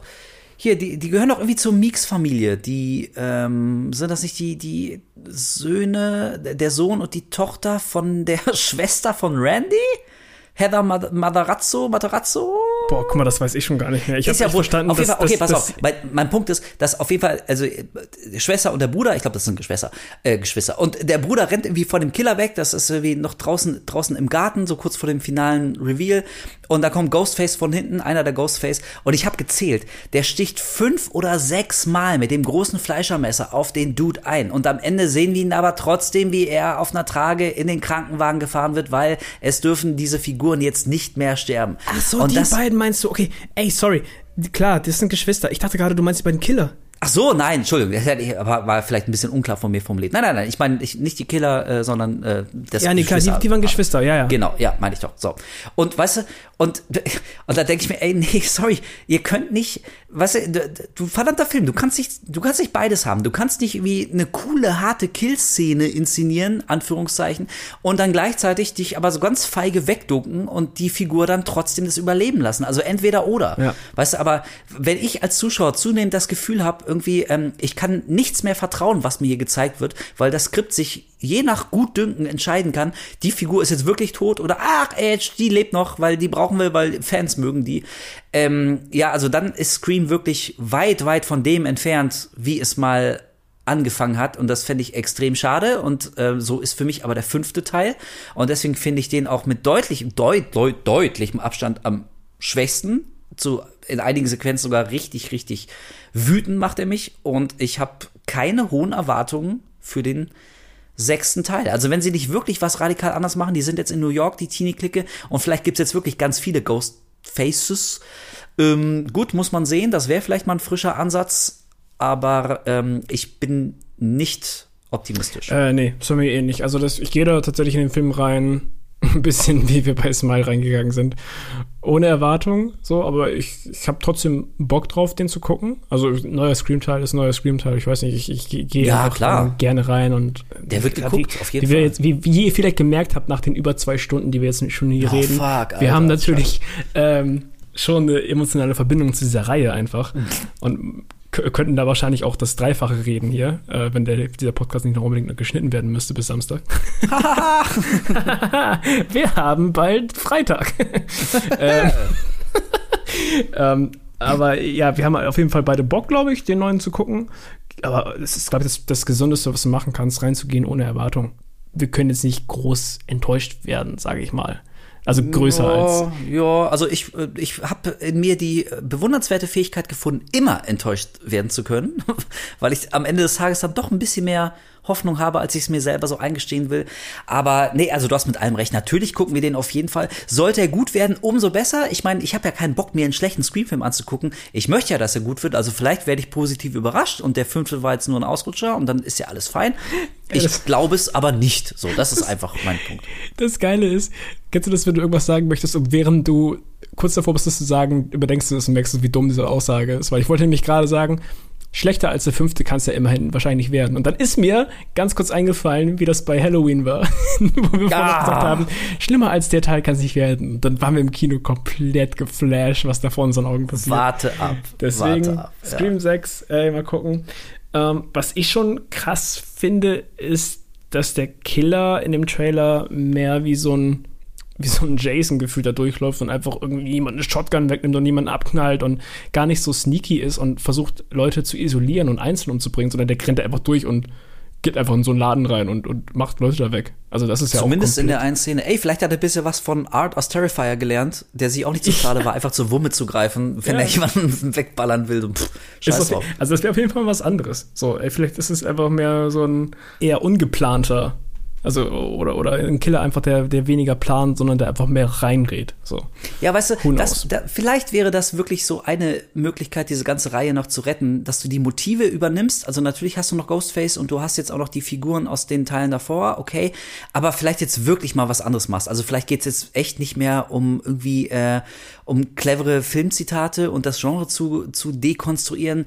Ähm, und es geht auch nicht nur um ein oder zwei Ghostface, sondern ey, vielleicht hast du wirklich so eine Ghostface-Armee und so. Es wird einfach langsam so eine andere Reihe. Keine Ahnung, vielleicht wäre es auch totaler Crap, aber ähm, ich meine auch so zumindest Ansätze gesehen zu haben, dass jetzt vielleicht ein paar neue äh, ein paar neue Geschmacksrichtungen da so reinkommen. Und wenn dem so sein sollte und die sind gut umgesetzt, okay, weil ich glaube wirklich, also Scream ist jetzt nach fünf Teilen, die im Prinzip mit leichten Variationen immer und immer wieder dasselbe gemacht haben, die Reihe ist jetzt wirklich auserzählt. Also ich glaube, Ja. du kannst jetzt, jetzt ist auch langsam mal, mal gut. So, und vor dem Problem stand neulich Halloween, hat sich dann für einen sehr speziellen Weg entschieden, der total nach hinten losging. Und ich glaube, vor der Herausforderung standen die Macher auch vor Teil 6 von Scream. Und ich bin gespannt zu sehen, ähm, was sie draus draus machen. Aber klar, wir gucken den auf jeden Fall. Also Leute, wir können schon mal sagen, jetzt gerade wo wir das aufnehmen, das ist ähm, zwei Tage bevor der Podcast rauskommt, wir sind wieder richtig früh dabei. Ähm, und wir haben jetzt noch keine Einladung zu irgendwelchen Pressevorführungen bekommen. Also äh, beim Punkt ist aber nur, natürlich werden wir den auf jeden Fall gucken. Äh, wir werden es aber sehr wahrscheinlich nicht schaffen, den irgendwie jetzt groß quasi vor dem normalen Kinostart zu sehen und dann schon äh, Podcast zu produzieren. Also wir werden den wahrscheinlich mit euch auch gucken und dann sind wir äh, alle so auf Stand, dass jeder da draußen mindestens eine Woche Zeit hat, ungefähr sich den anzugucken, so anderthalb, so wegen Spoilerwarnung und dann Genau. können wir über Scream reden. Und dann haben wir Scream aber für die nächsten paar Jahre auch abgefrühstückt. Ja, also wollen wir es jetzt damit komplett abfrühstücken und noch mal ganz kurz erwähnen, dass es auch eine Scream-Serie gab. Oh, eine oh MTV, no. eine Oh MTV-Produktion. Hast du nämlich gar nicht auf dem Schirm gehabt, glaube ich, ne? Oh fuck, ich habe Äh. ey und ich habe die erste Staffel von der Scream Serie sogar gesehen. Pass auf, ich habe alle geguckt. Wie viel Oh, gibt's denn? Drei Staffeln. Wow. Diese Serie hat drei Staffeln bekommen. Äh, es lief damals auf MTV 2015. Äh, ist unfassbar dumm. Also super dämlich, super vorhersehbar, richtig schlecht gespielt. Und ich hatte fantastisch viel Spaß mit dieser Serie. Warte mal, war, gab's in der ersten Staffel so, so einen Kill mit so, einem- mit so einem Häcksler, mit so einer Häckslermaschine, wo irgendjemand. Ja, okay. Dann war das das einzige, oh Scheiß, das ist das einzige, was ich aus der Serie noch weiß. Und dass die Maske diesmal anders aussieht Mhm. und dass ich sofort wusste, wer die Killerin ist. Sofort. Ja, Weil das, das- war so überdeutlich. Das sind alles, das sind die einzigen drei Sachen, die ich auf dem Schirm noch habe. Super Also du meinst aber, man kann die gucken, oder was? Ey, ich kann dir auf jeden Fall sagen, äh, wie gesagt, die, die Serie ist unfassbar schlecht. Also sie ist halt richtig dämlich, aber ich hatte halt einfach. Manchmal hat man einfach Spaß an Sachen, die schlecht sind. Ja, ey, Weißt ey ich mein, frag mich mal. So, so, manchmal hat man so ein bisschen Guilty Pleasure.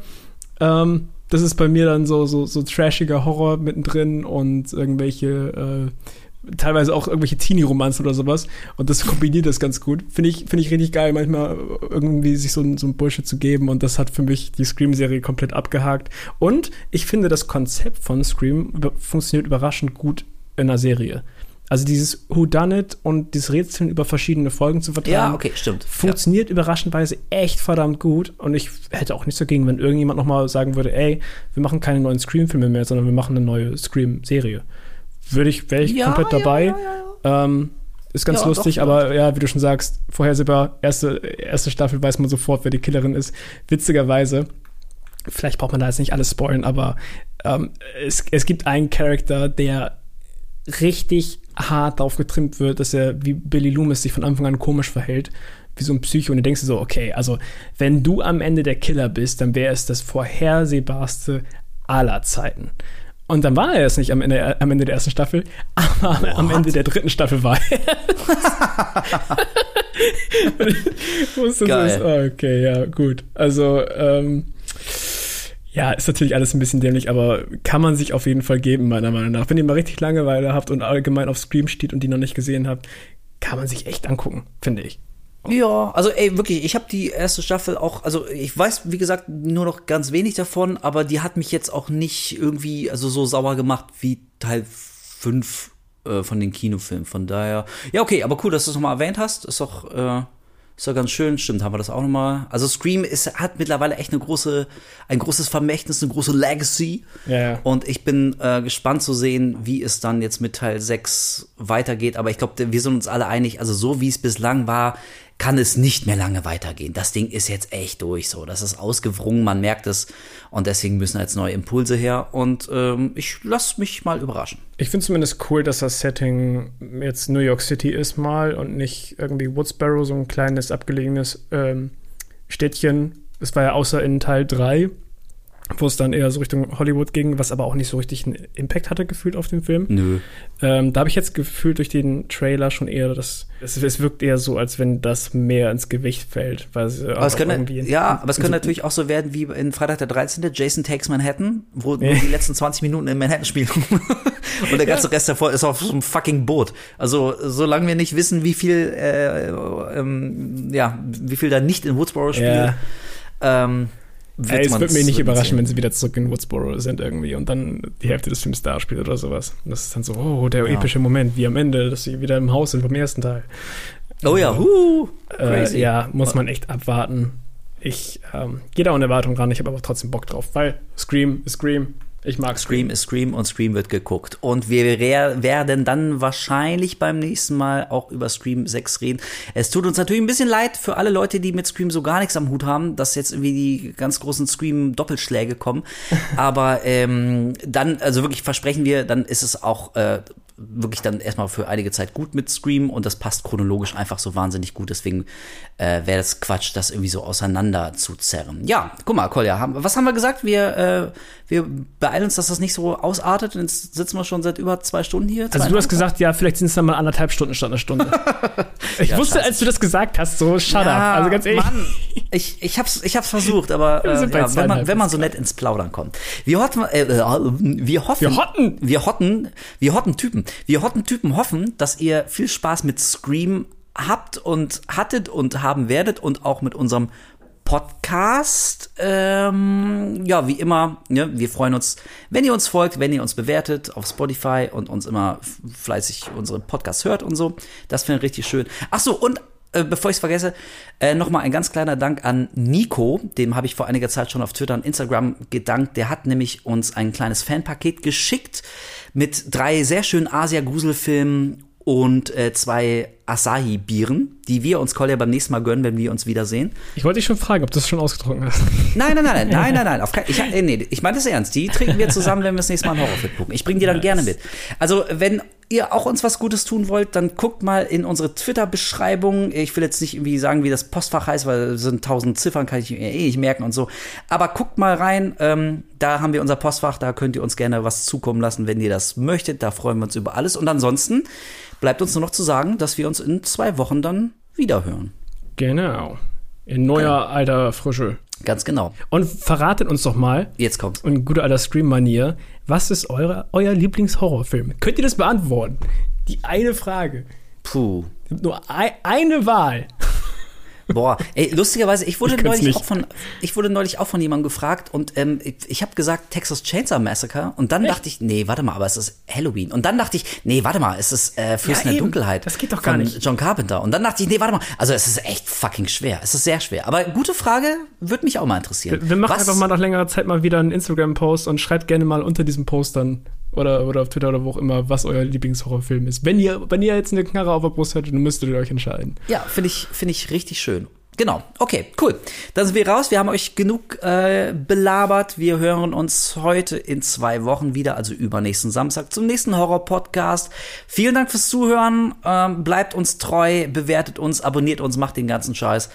Und genießt vor allem ein wunderschönes Wochenende, wenn es geht, ohne Geschrei.